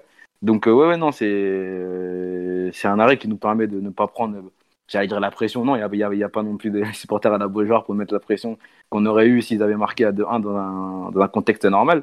Mais, mais quand même, ça nous permet de rester à 2-0, de finir ce match tranquillement, de mettre un troisième. Voilà, c'est des, des, petits moments comme ça qui, qui, sont au final importants dans un match, dans un match pardon, il y a quelqu'un avec une telle expérience qui nous permet de, de rester à flot et de ne pas faire couler le, navire, c'est bien, c'est bien. C'est très bien. Après, non, il faut quand même le dire, il est sur une série euh, en termes de penalty qui est assez folle. Hein. il, en sort beaucoup. Si... On espère qu'il sera aussi en forme euh, ce mercredi parce qu'il est possible qu'il ait un peu de travail, le, le jeune homme, qui est plus tout jeune mais qui est toujours aussi bon en tout cas. Euh, Et on n'a pas dit Philo, mais il était capitaine. Enfin, c'est... Oui, oui, c'est un non-événement, mais. Non, c'est, pas un non-événement. Bah, après, le truc, c'est qu'il y avait. Euh, enfin, bon, le premier capitaine, c'est Marquinhos. Le deuxième, c'est Kimpembe. Les deux étaient sur le banc de touche. Mm. Euh, il y a eu Verratti qui a été capitaine à Lens, mais il n'était pas là, donc on ne sait pas exactement dans la hiérarchie où il est. Il y a Neymar qui a été capitaine contre. c'était qui déjà? C'était Dijon, non? Oui, c'est Dijon, contre Dijon. Et là, mm. Navas était là. Non, ah non, c'était Rico dans les buts contre Dijon. Oui, oui, c'était Rico. Donc ouais, euh, en gros, il est le troisième, quatrième du, du PSG. Et puis, enfin, c'est un secret de polichinelle. C'est un, un, peu le patron du vestiaire. Quoi. Donc euh, à partir de là, euh, il est légitime comme, comme capitaine. Le seul problème qu'il a, c'est qu'il parle pas très très bien français, que ça peut être un peu problématique en Ligue 1 notamment ou vis-à-vis -vis de certains partenaires ou autres. Mais bon, globalement, c'est, il est totalement il est dans le rôle, quoi. Il, a l'envergure, il a tout, il a l'expérience, il a, il a les performances, il, il, protège ses coéquipiers. Euh. Non, ouais, non, mais c'est ça, quoi. Non, franchement, il a tout. Hein. Je sais pas si tu as vu, c'était marrant quand, quand Marquis est rentré, il a demandé s'il lui donnait le brassard ou pas. Il a demandé et Marquis lui a dit non, non, c'est bon, tu peux le garder. Enfin voilà, il rentre, il y a 2-0. Euh, ouais. Il n'y a pas besoin de tout changer, quoi. C'est clair, quoi. Mathieu, tu es de là, tu es de retour ou pas? Es-tu là, l'enfant terrible de numéro 2 Bon. Alors Danilo, euh, le match de Danilo. non, mais qu'est-ce que tu voulais dire sur Danilo, le fait qu'on le connaissait très peu, c'est ça Vous avez bien fait de passer, euh, de passer à autre chose. Bon, Toutes allez. mes excuses. Oh, non, mais Et très bon match de Navas, évidemment. Ah, San Kaylor. Euh, bon, on a fait le tour, je pense, sur ce nom de PSG. On a parlé d'un peu tout ce qu'il fallait parler. Puis globalement, c'est pas non plus le match du siècle. Hein, voilà. On va attaquer la deuxième partie de l'émission avec la rencontre de mercredi soir entre le Red Bull Leipzig, même s'il tente de faire croire que ça ne veut pas dire Red Bull, mais Rasenball, on n'est pas dupe, on sait ce que ça veut dire. Euh, Rasenball Sport, machin, là, on sait que vous avez acheté un club, de... bref. Euh, et le PSG, euh, la rencontre se joue en Allemagne, puisque c'est le match aller entre guillemets de, la phase de poule entre les deux, des, deux, des deux clubs. C'est un peu notre Napoli version 2020, si je peux me permettre, puisque c'est à l'époque ça avait déjà été comme ça, savoir euh, les deux, les deux confrontations euh, coup sur coup. Euh, on me dit mes, amis, mes amis sont de retour, mais oui, les mangeurs d'enfants, tout à fait. Et encore, là ils sont dégoûtés, les, matchs sont à huis clos chez les gamins, je peux vous dire qu'ils sont en manque. Hein. Bref, quelle composition attendre pour cette rencontre? Qui veut se lancer? Déjà côté PSG On peut s'attendre le, 4-3-3 qui a, été annoncé, vous y croyez ou, pas forcément, messieurs? Qui veut, qui veut en parler de, ce 4-3-3 Mathieu, Omar, les rois du tunnel? Non, Mathieu, oui? Bah, il n'y a pas beaucoup d'autres choix, non? Je sais pas. Euh... T'imagines Sarabia titulaire à la place de l'un des milieux Non, moi, ça, quoi ça ferait des, des, options très courtes hein, sur le banc après. Après, moi, ce à quoi je pensais, c'était plutôt euh, le, le, rôle un peu Neymar qui avait joué en 10. Tu le, tu le confies, euh, donc quand je parle du, du, match de Ligue des Champions, tu le confies par exemple à mmh Di Maria et tu joues une sorte de 4-4-2, peut-être losange, avec euh, Di Maria en faux, en, en faux 9, Mbappé à gauche et Keane et les droits. Quoi. Pour moi, tu as aussi cette possibilité. Mais j'y crois pas beaucoup. Hein, il, y a... plusieurs façons aussi de regarder le match face à la FC, parce que si tu regardes un peu la façon dont ça s'était déformé, tu voyais Herrera et Paredes qui étaient les deux relayeurs du jour.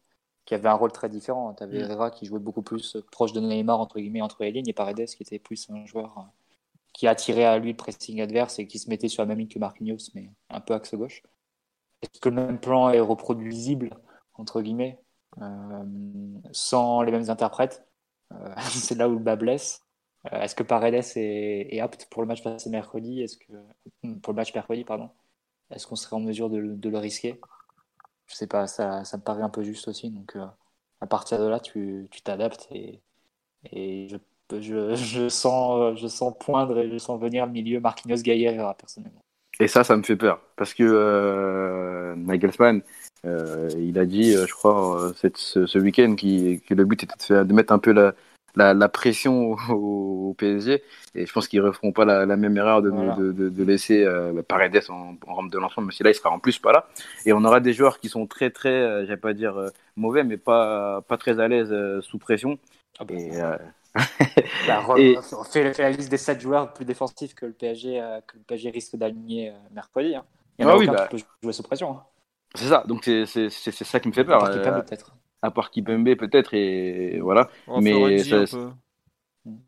Ouais. Florenzi est bon, avec, est, est bon avec le ballon, ouais, c'est vrai, t'as raison. Mais en tout cas, le, le milieu de terrain, la, la triplette que, que vient d'annoncer euh, Mathieu, euh, avec le ballon, elle fait, elle fait très peur. Et il suffit euh, d'une paire de balles euh, pour nous mettre, euh, pour nous mettre dans, dans, dans la sauce.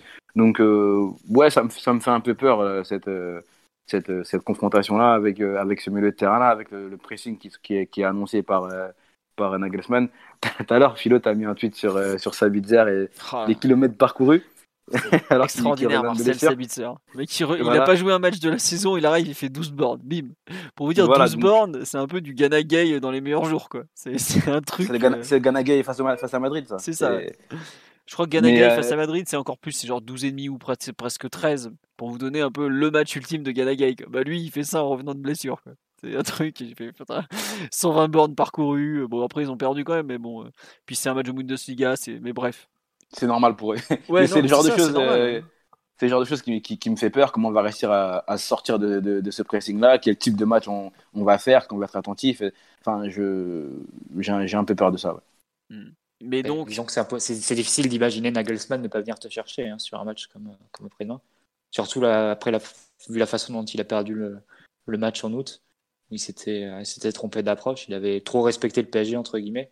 Là, avec euh, l'équipe que risque d'aligner le PSG, c'est presque une invitation à venir te chercher et, à venir isoler les, trois attaquants parce que c'est assez facile à, faire si, tu, si ta pression est plutôt pas mal, comme même comme l'avait pu faire euh, Manchester United alors que tu jouais avec Neymar. Donc, euh, ça, c'est. c'est le grand danger qui guette le PSG et, tu sais que tu n'as ni la réponse individuelle en termes de qualité de joueur pour sortir sous pression, ni la réponse collective, tactique, de, de mécanismes, euh, on va dire, euh, intégrés par, par les joueurs. Donc, euh, ça, effectivement, c'est un peu le- la grande inconnue d'un match comme, comme mercredi si jamais Nagelsmann décide de changer son approche par rapport à Out. Je pense que Nagelsmann et Leipzig, ils ont, ils ont int- intérêt à ce que ce match il parte dans un match de, entre guillemets, de, de ping-pong. Euh, je pense pas qu'on arriverait à, à, à tenir déjà, déjà le rythme. Physiquement, Mais on sans en, a, parler on en a ping-pong, ils parlé. peuvent t'enfermer ils peuvent t'enfermer dans notre camp. Hein. Oui, aussi. Ouais. ouais, alors Et, c'est ce et qu'ils ont. couper, couper, couper les relances, enfin couper les, les contre-attaques. Après, euh, ils ont ils ont un vrai problème enfermer, nous enfermer, ouais, mais ils, ont- ils ont un vrai problème de, de présence dans la surface, de réalisme, même de création d'occasion. Par exemple, ce week-end, ils ont ils ont pas mis- pas mal eu le ballon à Gladbach, ils ont pratiquement pas une occasion euh, du, du match, quoi. Ils ont ils Après, ont eux dur aussi. Philo, de, de comparer parce que Ouais, mais oui, je suis enfin, d'accord. Manchester United est 15e de, de Première Ligue, c'est ça? Ouais, ouais, à peu près. Ouais. Et t'as vu Ouais. le match qu'on a fait contre eux hein?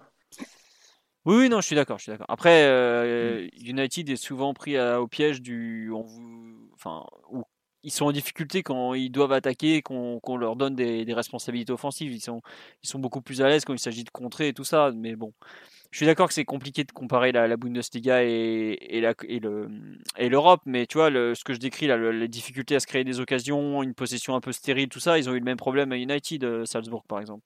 Ils ont pratiquement pas une occasion au final là-bas. Donc, euh, est-ce que, le, est-ce que euh, coincer le PSG, entre guillemets, tenter de mettre le match dans la, le, moitié de terrain du PSG, quitte à ce que le PSG joue bah, peut-être euh, le contre, tout simplement, quoi, un peu la carotte quand as Mbappé éventuellement devant ou Keane qui peuvent être servis par, par Di Maria, c'est pas forcément. si le PSG se sent. Bon, après, c'est vrai que vu nos, nos spécimens en défense, vaut mieux pas être. vaut mieux avoir le cœur bien accroché. Mais c'est pas forcément une mauvaise chose d'avoir. De les laisser venir dans ton camp, voire de leur laisser le ballon pour ensuite les contrer, quoi. Parce que si c'est. alors, par contre, si tu pars dans un match où il faut aller d'un but à l'autre, là, ils vont nous faire exploser en 25 minutes. Ça, c'est sûr. Ah bah ouais. certain, quoi. Si c'est le même match qu'en Turquie, euh, franchement, euh, je pense qu'on explose. Hein. On explose avec notre, notre, notre fameux 6 plus 4 euh, défensivement, même si là, on, on l'aura sans doute pas, vu que Ney n'est pas là, mais peut-être on va défendre à, à 7 déjà. Mais euh, ouais, si on refait le même match, où ça part dans tous les sens, où nos joueurs n'arrivent pas à suivre physiquement les, les, les contres de, de l'équipe adverse, euh, je pense que là, on, on explose. Il y a quand même un peu plus de qualité que face à que, que l'équipe turque, que Başakşehir. Ah, beaucoup Donc, plus ouais, de qualité, même. Ouais. Ouais, beaucoup plus. Je pense que faudrait pas qu'on dans tombe dans ce match-là et j'espère que ça n'arrivera pas. Non, mais il faut, il faut pas. C'est sûr que globalement, ce qui, a, ce qui est pire face à une équipe de Bundesliga, c'est partir dans un match où ça va d'un but à l'autre et où ton équipe est coupée en deux. On est d'accord. Sauf que moi, j'ai Leipzig- l'impression qu'on est une équipe de Bundesliga par moment. Bah oui, oui, mais parce que t'en t'en regardes pas assez, c'est pour ça. Je, je peux te dire que tu dirais, tu, si vous regardez vous jouer Schalke certains week-ends, tu te demandes, mais qu'est-ce que c'est que ce truc Est-ce que c'est du football ça vraiment? Non mais euh, après, est-ce qu'on sera capable de faire comme en, comme en fait où on a été très fort au mois d'août, c'est qu'on a réussi à contrôler le tempo en permanence. Et le problème de Leipzig et de beaucoup d'équipes allemandes, c'est que quand ils savent, quand ils peuvent pas jouer vite, ils sont, ils sont vraiment en difficulté. Moi, je me demande si on va pas tenter Paredes dès le coup d'envoi, euh, ou Rafinha peut-être, même s'il est vraiment dans un drôle d'état, justement parce qu'on va avoir besoin d'un- d'un- d'une personne qui sait gérer le tempo. Quoi. Après, euh, si- s'ils sont pas aptes, ils sont pas aptes, et puis tu, joues autrement, tu t'adaptes, mais euh, est-ce qu'on va, on va pas en avoir besoin rapidement, genre, ou peut-être les voir rentrer dès la 45e ou dès l'heure de jeu? Mais ne pas laisser euh, le ne pas laisser entre guillemets euh, le match s'installer dans un rythme où, plus le rythme va monter, plus on va être en difficulté et plus eux ils, vont être à l'aise quoi. C'est vraiment la, maîtrise du rythme, euh, un peu aussi la maîtrise ouais du tempo de la du ballon vraiment. C'est pour moi un, vrai souci quoi. Après en termes de talent, normalement, il y a quand même, enfin, tu, tu, tu dois gagner. mais- Enfin, je sais pas si tu dois gagner, mais tu dois au moins ne, ne pas perdre. Quoi. Ils ont quand même des, des absents importants en défense centrale. Clusterman qui est pas là, c'est un gros point faible. Visiblement, euh, j'ai pas eu le temps de, de tout revoir là aujourd'hui sur la presse allemande, mais Mukiele est revenu à l'entraînement, mais pas euh, Alstenberg. Donc euh, ils peuvent, ça veut dire qu'ils pourraient jouer quand même à 3 derrière. Bon, voilà. Sur la Euh, façon dont Leipzig pourrait jouer, il faut peut-être euh, repartir de la deuxième mi-temps qu'ils avaient faite contre nous. Vu que Nagelsmann avait changé, avait fait trois organisations différentes sur ce match-là. Et la deuxième et le- le- la compo de la deuxième période, c'était un 3-5-2 avec euh, un doublet d'attaque. hein. C'était Poulsen chic en, en attaque. Donc peut-être qu'il va repartir de, de cette ils compo-là. sont plus chic justement. Non, mais je sais pas presque les attaquants qu'ils ont. Peut-être Zorlot et, Wang, et Kluivert, je sais pas. Si... Wang, Charlotte. Wang. Bah Wang, Poulsen et. Wang, non? Enfin aujourd'hui euh, les, les, les, les joueurs que vous citez ils jouent presque pas quoi. C'est ça le, le truc. Donc euh, ils ont un vrai problème de, de réalisme. S'ils ont que Poulsen, effectivement, c'est dur de les voir marquer un but. bah euh, là ils ont pas marqué celui bon après ils avaient quand même pas mal marqué cette saison mais c'est vrai qu'il y a eu bon, Dani Olmo aussi a joué un peu il y a Forsberg aussi qui joue de temps en temps. Mhm. mais ils ont ils ont pas non plus des je trouve qu'ils ont beaucoup perdu en attaque entre Werner et et comment il s'appelle? Chic. et Chic. Chic. Pour vous dire, Ouais. cette saison, il n'y a pas un mec chez eux qui a mis plus de deux buts. Quoi. Les deux mecs qui ont mis le plus de, de buts, c'est Forsberg et Poulsen. Et Angelino, le fameux doublé contre. euh, Le doublé, ouais. Voilà. Et sinon, il y a. Bah, Nous, à part, à part Mbappé et Keane, euh, tout le monde à deux buts aussi. Quoi. Oui, mais nous, t'as quand même un mec qui en a mis 7 et un qui en a mis 4. Quoi. Euh, Bah, c'est pas mal. hein. Enfin, dis-toi- Non, non, c'est pas mal. hein. C'est pas mal de Mbappé, c'est clair. Bah oui, et Mba- oui, oui, forcément, Mbappé, il est super fort. Mais bon, euh, ce que je veux dire chez eux, c'est que t'as. Bon, Sabitzer en a mis un, mais t'as pas non plus. euh, Tu te rends compte qu'il y a. Ils ont. euh, Il y a que deux attaquants chez eux qui ont marqué. Quoi. Nkunku, il a pas mis un but de la saison. Dani Olmo non plus. C'est pas. Enfin, je trouve que c'est assez parlant sur leurs difficultés au moment de conclure. Quoi. Et ça, c'est quand même un point qui est, qui est plutôt en notre faveur. Quoi. Donc, euh, faut pas. Moi, j'essaie de trouver des points positifs, euh, Omar. Bah, tu découvres pas qu'on a beaucoup plus de qualité Non, non, que, bah, que moi, Leipzig ni que United. bah, c'est clair. moi aussi. Y- Moi, j'ai absolu- absolument pas peur de Leipzig, bien entendu. Mais toi, tu les chasses de tes terrains, donc forcément, t'as pas peur. Je sais pas. Et dans, dans la façon que vous voyez, dont vous voyez le match, euh, ou, sur la compo même, qu'on peut, on, enfin, on, va, on va finir un peu, les, un peu le, la vision du match. Euh, Mathieu, Omar, comment vous voyez ça, vous? Un peu comme ce qu'on a expliqué avec Titi, un peu, ou pas du tout? J'ai un peu de mal à croire que, que ça puisse s'orienter vers un match de, de ping-pong. Parce que pour ça, il faudrait mettre un, beaucoup de rythme. Et, et je pense que nous, on n'en est tout simplement pas capable. Donc, on n'est pas, on n'est pas outillé pour ça. Par contre, oui, c'est sûr que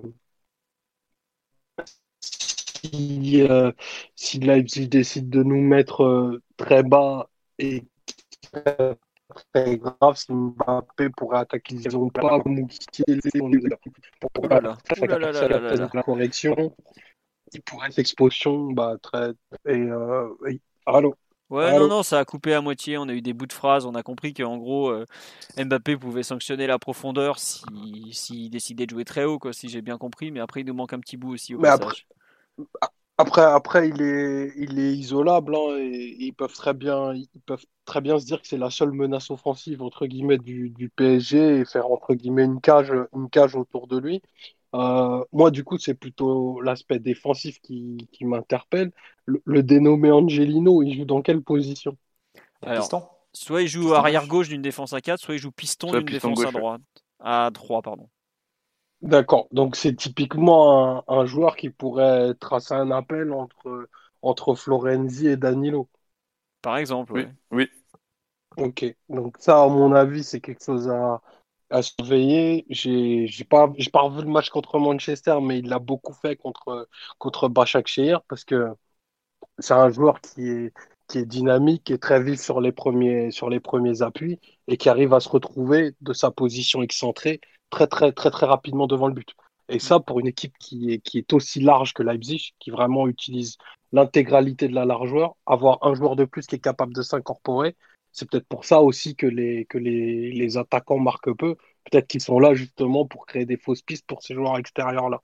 Après, j'ai pas assez vu Leipzig, je me pose, je juste des questions. Parce que pour moi, Poulsen, c'est juste leur récepteur de jeu direct.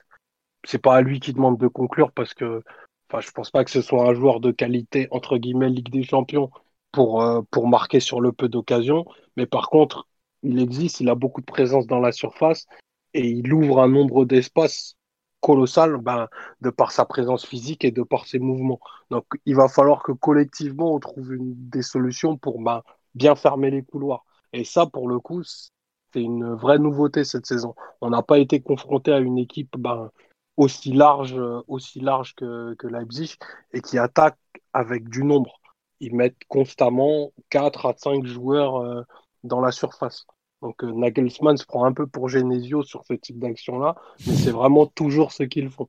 Et ça, euh, bah, dans, ce rapport de force-là, en ce moment, on n'est pas très très bon. Donc il va falloir qu'on qu'on prenne sérieusement. Après, euh, pour le profil des, des milieux de terrain, c'est vrai qu'on qu'on a beaucoup parlé de, de l'aspect avec ballon, mais j'ose espérer que athlétiquement, Herrera, Marquinhos et Gay, ça peut répondre. Oui. Et, euh, et j'ai quand même le, le, le souvenir d'un d'un Leipzig qu'on a, qu'on a fait s'écliner il n'y a pas très longtemps. Alors oui, pas avec les mêmes acteurs, mais entre-temps, je pense pas qu'ils aient changé de gardien.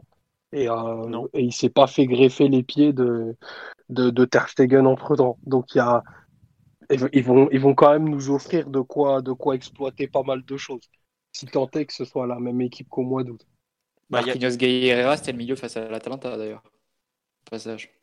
Hmm, bon. Ouais, tout à fait. Ouais, J'avais zappé, mais Et oui, t'as c'était, t'as raison. ouais. et, euh, milieu Mais qui bon. a pas fait une passe du match. hein. ah oui, mais euh, moi, je leur C'était demande la de passe, courir c'était- la passe map, pour- c'était Navas vers Neymar. Euh, Ah bah on, a, Voilà. on y, on y Bah, a le- laissé les, a- les adducteurs de Navas. hein. Bah, grave, le, le but c'était qu'il s'écarte et qu'ils qui qu'ils ouvrent le qui terrain pour Neymar. des drops comme Dimitri Yachvili. Navas Wilkinson. Je peux te dire que Keane, il est en train de se de dire à, Navas, alors tu me la mets sur le côté là parce que j'en ai marre de faire des duels aériens, je le vois venir de gros, de loin. Non mais tu as raison quand, quand tu parles de la dimension physique du milieu de terrain, euh, Omar, parce que Campbell et Sabitzer, faut les suivre hein, quand même. hein.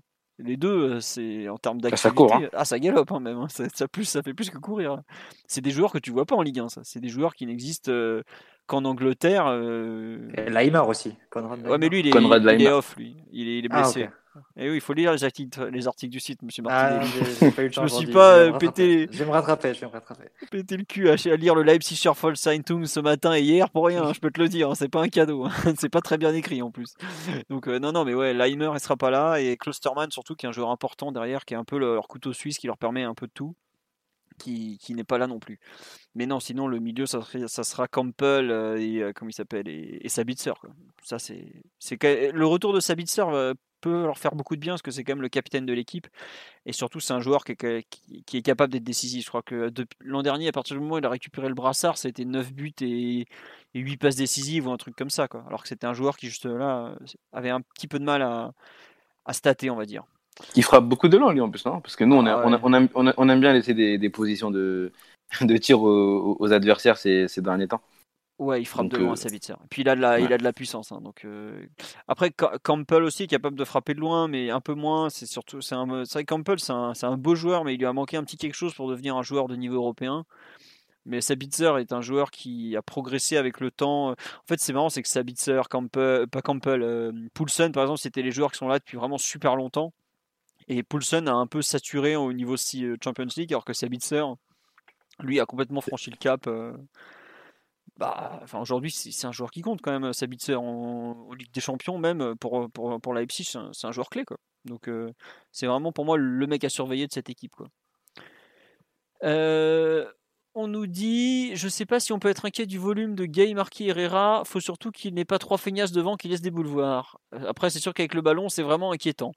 Oui, bah, enfin, il faut espérer quand même une performance collective importante, j'ai envie de dire, en termes d'effort. Parce que contre une des équipes qui court le plus en Europe, si tu défends à 7, euh, t'as beau avoir des marathoniens comme Gay au milieu, tu peux même mettre trois Gay au milieu. euh, Il y a un moment, le, pauvre. euh, Enfin, ça tiendra pas, quoi. C'est- un effort collectif qui est attendu à ce niveau-là. Enfin, je, je sais pas ce que vous en pensez, mais euh, si on refait le, match de Başakşehir ou, ou même celui de Manchester où il y en a deux devant qui glandent, c'est pas possible, quoi.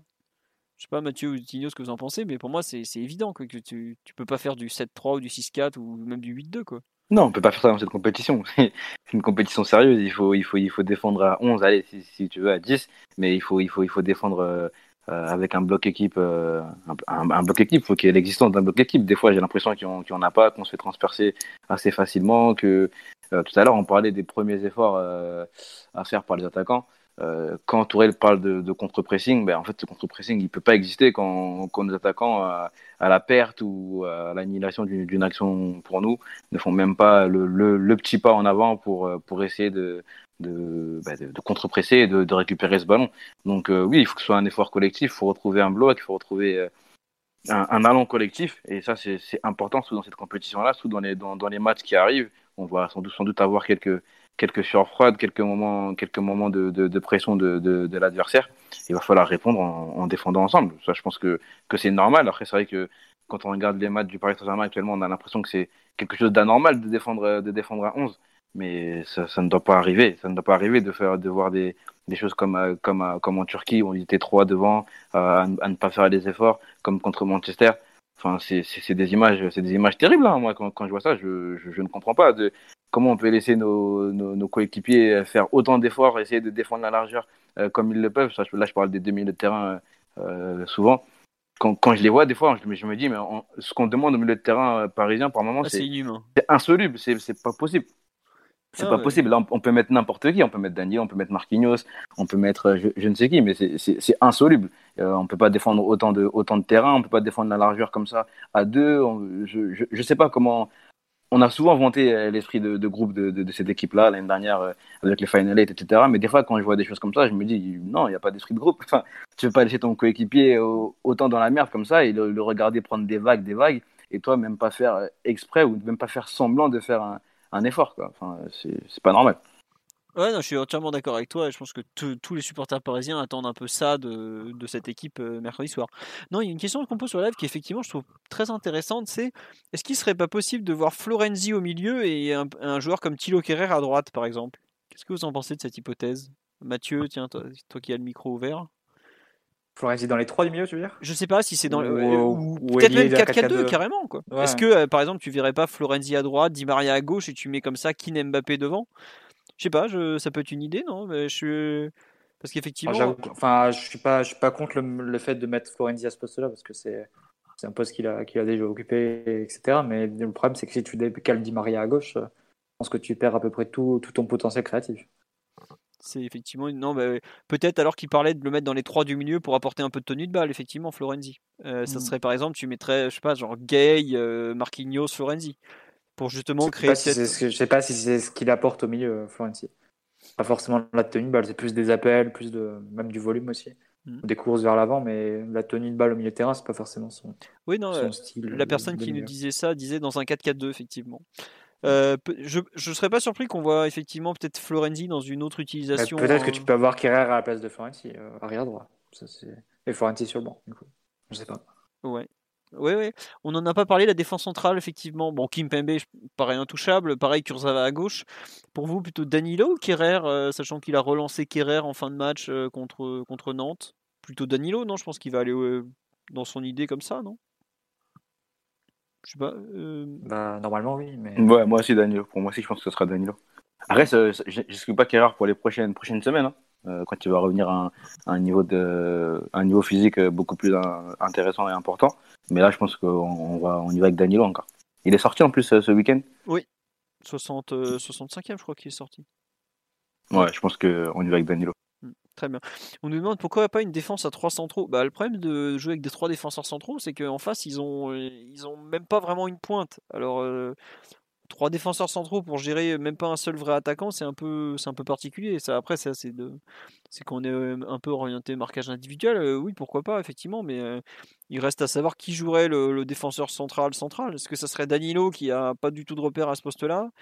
Est-ce que ça serait euh, Kerrer, Kimpembe? Enfin, il y a beaucoup de questions si on veut jouer avec trois défenseurs centraux. Puis ça veut dire qu'on enlève un milieu de terrain à la- pour, euh, dans un secteur de jeu où, où Leipzig met souvent beaucoup de monde. Donc euh, je suis pas sûr que la défense à 3, à 3 soit, soit forcément très adaptée pour, pour ce type de match. Je sais pas si peut-être que vous avez un autre avis, euh, Simon, euh, Simon, non, pas n'importe quoi, l'habitude. Omar, Tigno ou Ça- ça va, Mathieu. ouais. Ouais, non, la défense à 3, vous, vous y croyez pas beaucoup non plus? Tu peux toujours imaginer des, des coups, des coups tactiques comme ça, mais Je crois pas. à ce moment-là, tu peux tout imaginer, oui. Ouais, c'est ça. ouais. ok. euh, Est-ce que devant, on est tous d'accord pour le, le- finalement peut-être le trio euh, Mbappé, euh, Keane, Di Maria, non? Hmm. Enfin, il faut espérer qu'Mbappé soit apte à débuter déjà. Il faut quand même le dire. Mais Ça a euh, donné quoi son IRM On n'a pas de nouvelles de son IRM de- du jour? Je travaille pas à l'hôpital américain, Tigno. moi. non, il n'y a, pas- y a rien qui est sorti, mais visiblement, ça doit, ça doit. Enfin, en tout cas, si, si ça avait été négatif, je pense qu'on l'aurait vite su. quoi. C'est Mm. surtout ça. Quoi. Donc, euh, bon. À suivre. Euh, Omar, tu es là de nouveau? Tu... Parce que je vois que tu me dis que tu fais des tests de micro. Euh, Donc, bon, il a dû partir, il revient, on verra. Euh, C'est extraordinaire ce podcast encore. On est très en forme sur la technique. Nous, faut le savoir, on est un peu le, le milieu Herrera, Gay, Marquinhos du podcast. C'est très laborieux, ouais. très très laborieux ce soir. Euh, non, sur, les, sur le milieu de terrain, donc toi Mathieu, tu ne vois malheureusement un peu que les trois que tu as cités, un peu par élimination au physique, c'est ça, non? Hmm, Ouais, exactement.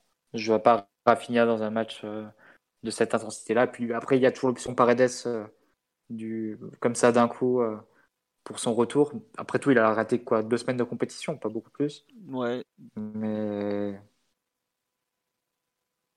bon, ça a visiblement recoupé, donc c'est extraordinaire. Je crois que. non, non, non, c'est- je disais juste qu'il Attends. a, qu'il a raté que deux semaines de compétition. Ouais, non, c'est ça. Il a, il a été blessé le 16 et il a repris le 31, euh, le 1er novembre. parce que- euh, 2 novembre, il a repris. ouais, donc un peu plus de deux semaines. Voilà, il a, repris, il a raté deux semaines et trois jours. quoi, en gros, voilà.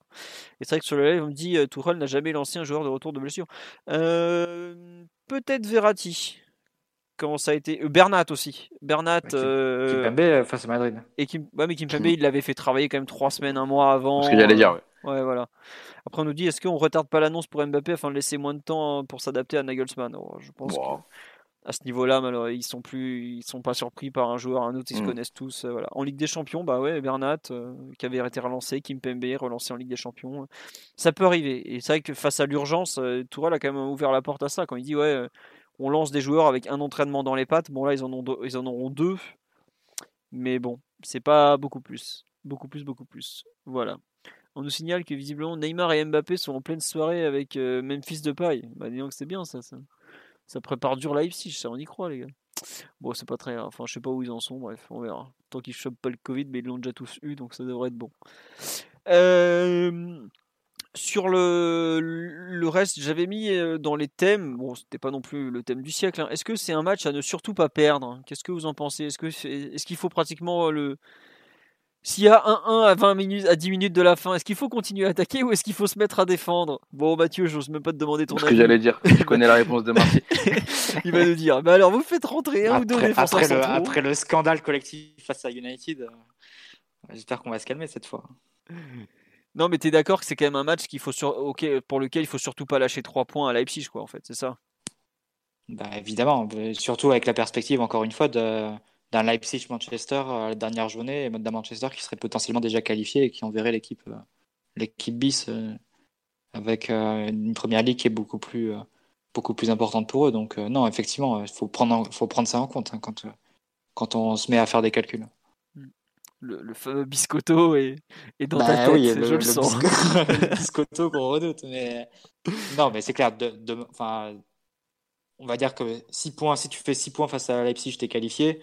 Tu fais 4 points, t'es es bien. Tu fais 3 points, il faudra voir le, le goal average particulier, mais tu Mm. seras en balotage défavorable. Et si tu fais un point, t'es dehors. Donc, euh, Voilà. Il n'y a, a pas beaucoup, euh, beaucoup d'autres scénarios. Non, mais oui, c'est un peu ça. Après, euh, c'est clair que si tu as l'opportunité de, de gagner, euh, faut pas la laisser passer. Si tu gagnes, je trouve que quelque part, tu, euh, tu annules un peu, enfin, j'aime pas dire ça, mais tu rétablis un peu un équilibre après ta défaite inaugurale face à Manchester. Tu sais que la première place est quand même très mal barrée parce que là, United risque d'avoir euh, 12 points après 4 journées quand même. Donc autant te dire que, bon, ils sont quand même très bien partis eux aussi. Mais tu, peux atténuer les effets de cette défaite à la maison d'entrée qui, a fait très mal.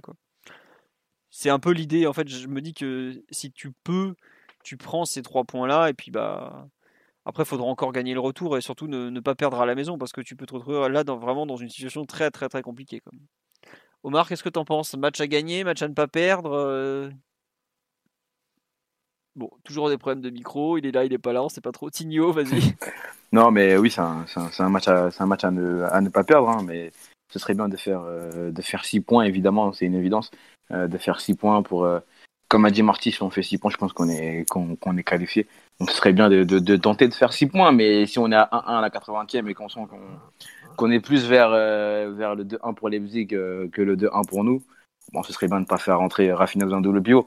Mais, mais, euh, mais non, euh, je pense que c'est un match à, ne pas perdre. D'accord, bon.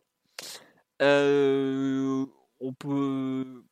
Vous voulez rajouter quelque chose ou pas? Parce que j'avoue que là, je, je- je suis un peu arrivé au bout des thèmes. Euh, Vous voulez qu'on passe éventuellement en revue les options euh, de Leipzig en termes de compo, peut-être? Mais si ça risque d'être un peu un monologue, c'est quelque chose qu'on a. Il n'y a que toi qui peux le faire, ça. Euh, bah alors donc ça sera Goulassi dans les buts forcément. Alors Kicker ce matin a annoncé une défense à 3 avec euh, Orban, donc l'ancien capitaine en stopper droit, Upamecano dans l'axe et Alstenberg en stopper gauche. Alsterberg, Alstenberg pardon, n'ayant toujours pas repris l'entraînement. Alster Arsten, je suis désolé, j'écorche son nom à chaque fois. Euh, je vois pas comment il peut jouer, sachant qu'il a les adducteurs en vrac. Je pense que ça sera peut-être Moukilé, mais si aucun des deux n'est là, ça veut dire qu'on se dirige tout droit vers une défense à 4, et donc ça serait euh, Orban, Upamecano dans l'axe, Angelino à gauche, et euh, le nom du mec à droite m'échappe, euh, donc ça reviendra. Euh, Konaté, alors Konaté, il est visiblement hors de forme, euh, c'est bah, quand même un des très gros espoirs français, mais il est visiblement pas du tout, du tout, du tout, du tout prêt. Quoi. Il a, il a pas joué contre Manchester enfin, si, si, mais il a pas été bon. Ça a été son seul match de été bon. 90 minutes de, de, de la saison. Sinon, il joue, il joue très peu. Henrich à droite, merci euh, sur Ah, le live. l'ancien- Voilà, l'ancien. C'est exactement ce qu'il me dit. Euh, oui, donc ça sera lui normalement à droite, même s'il fait pas des gros matchs. Ensuite, devant la défense, ça risque d'être bah, double pivot Campbell, Sabitzer, là, les, les mecs qui courent partout. Euh, devant, il est annoncé donc euh, Forsberg et Nkunku en soutien de, de Poulsen. Danny Olmo pourrait jouer aussi. Il y a, euh, comment il s'appelle euh, Tyler Adams, le très bon américain. Bah, c'est celui qui avait marqué le but de la victoire contre l'Atlético, si je me souviens bien, le, le petit Tyler Ouais, Adams. c'est ça, c'est lui qui a frappé. ouais. Euh, bah lui, pareil, il, est, il a des petits problèmes au genou. Il n'arrête pas de revenir, quitter le groupe. Il était ce week-end, je crois qu'il n'était pas à Gladbach. Et euh, il était toujours pas à l'entraînement aujourd'hui. Donc je ne crois pas beaucoup à une titularisation. Au mieux, il sera dans le groupe, je pense. À mon avis, ils vont tenter de faire, je pense qu'ils vont tenter de faire jouer Mukiele pour pouvoir jouer à 3 derrière. Parce que globalement, euh, quand tes latéraux s'appellent Angelino et Hendrich, t'évites de jouer avec une défense à 4. Hein, parce que ce sont quand même des joueurs très portés sur l'offensive. On n'est pas sur des latéraux, comment dirais-je, italiens des, années 90. Quoi. Donc voilà, un peu Gladbach a quand même des gros problèmes de. Comment dirais-je de, physique déjà, tout simplement. Euh, le... Leipzig, tu veux dire, Philo euh, J'ai dit Gladbach, excusez-moi, la fatigue. Euh, Leipzig a des gros problèmes de physique et leur entraîneur arrête pas de se plaindre qu'il joue trop, qu'il a trop de blessés, ça rappellera quelqu'un.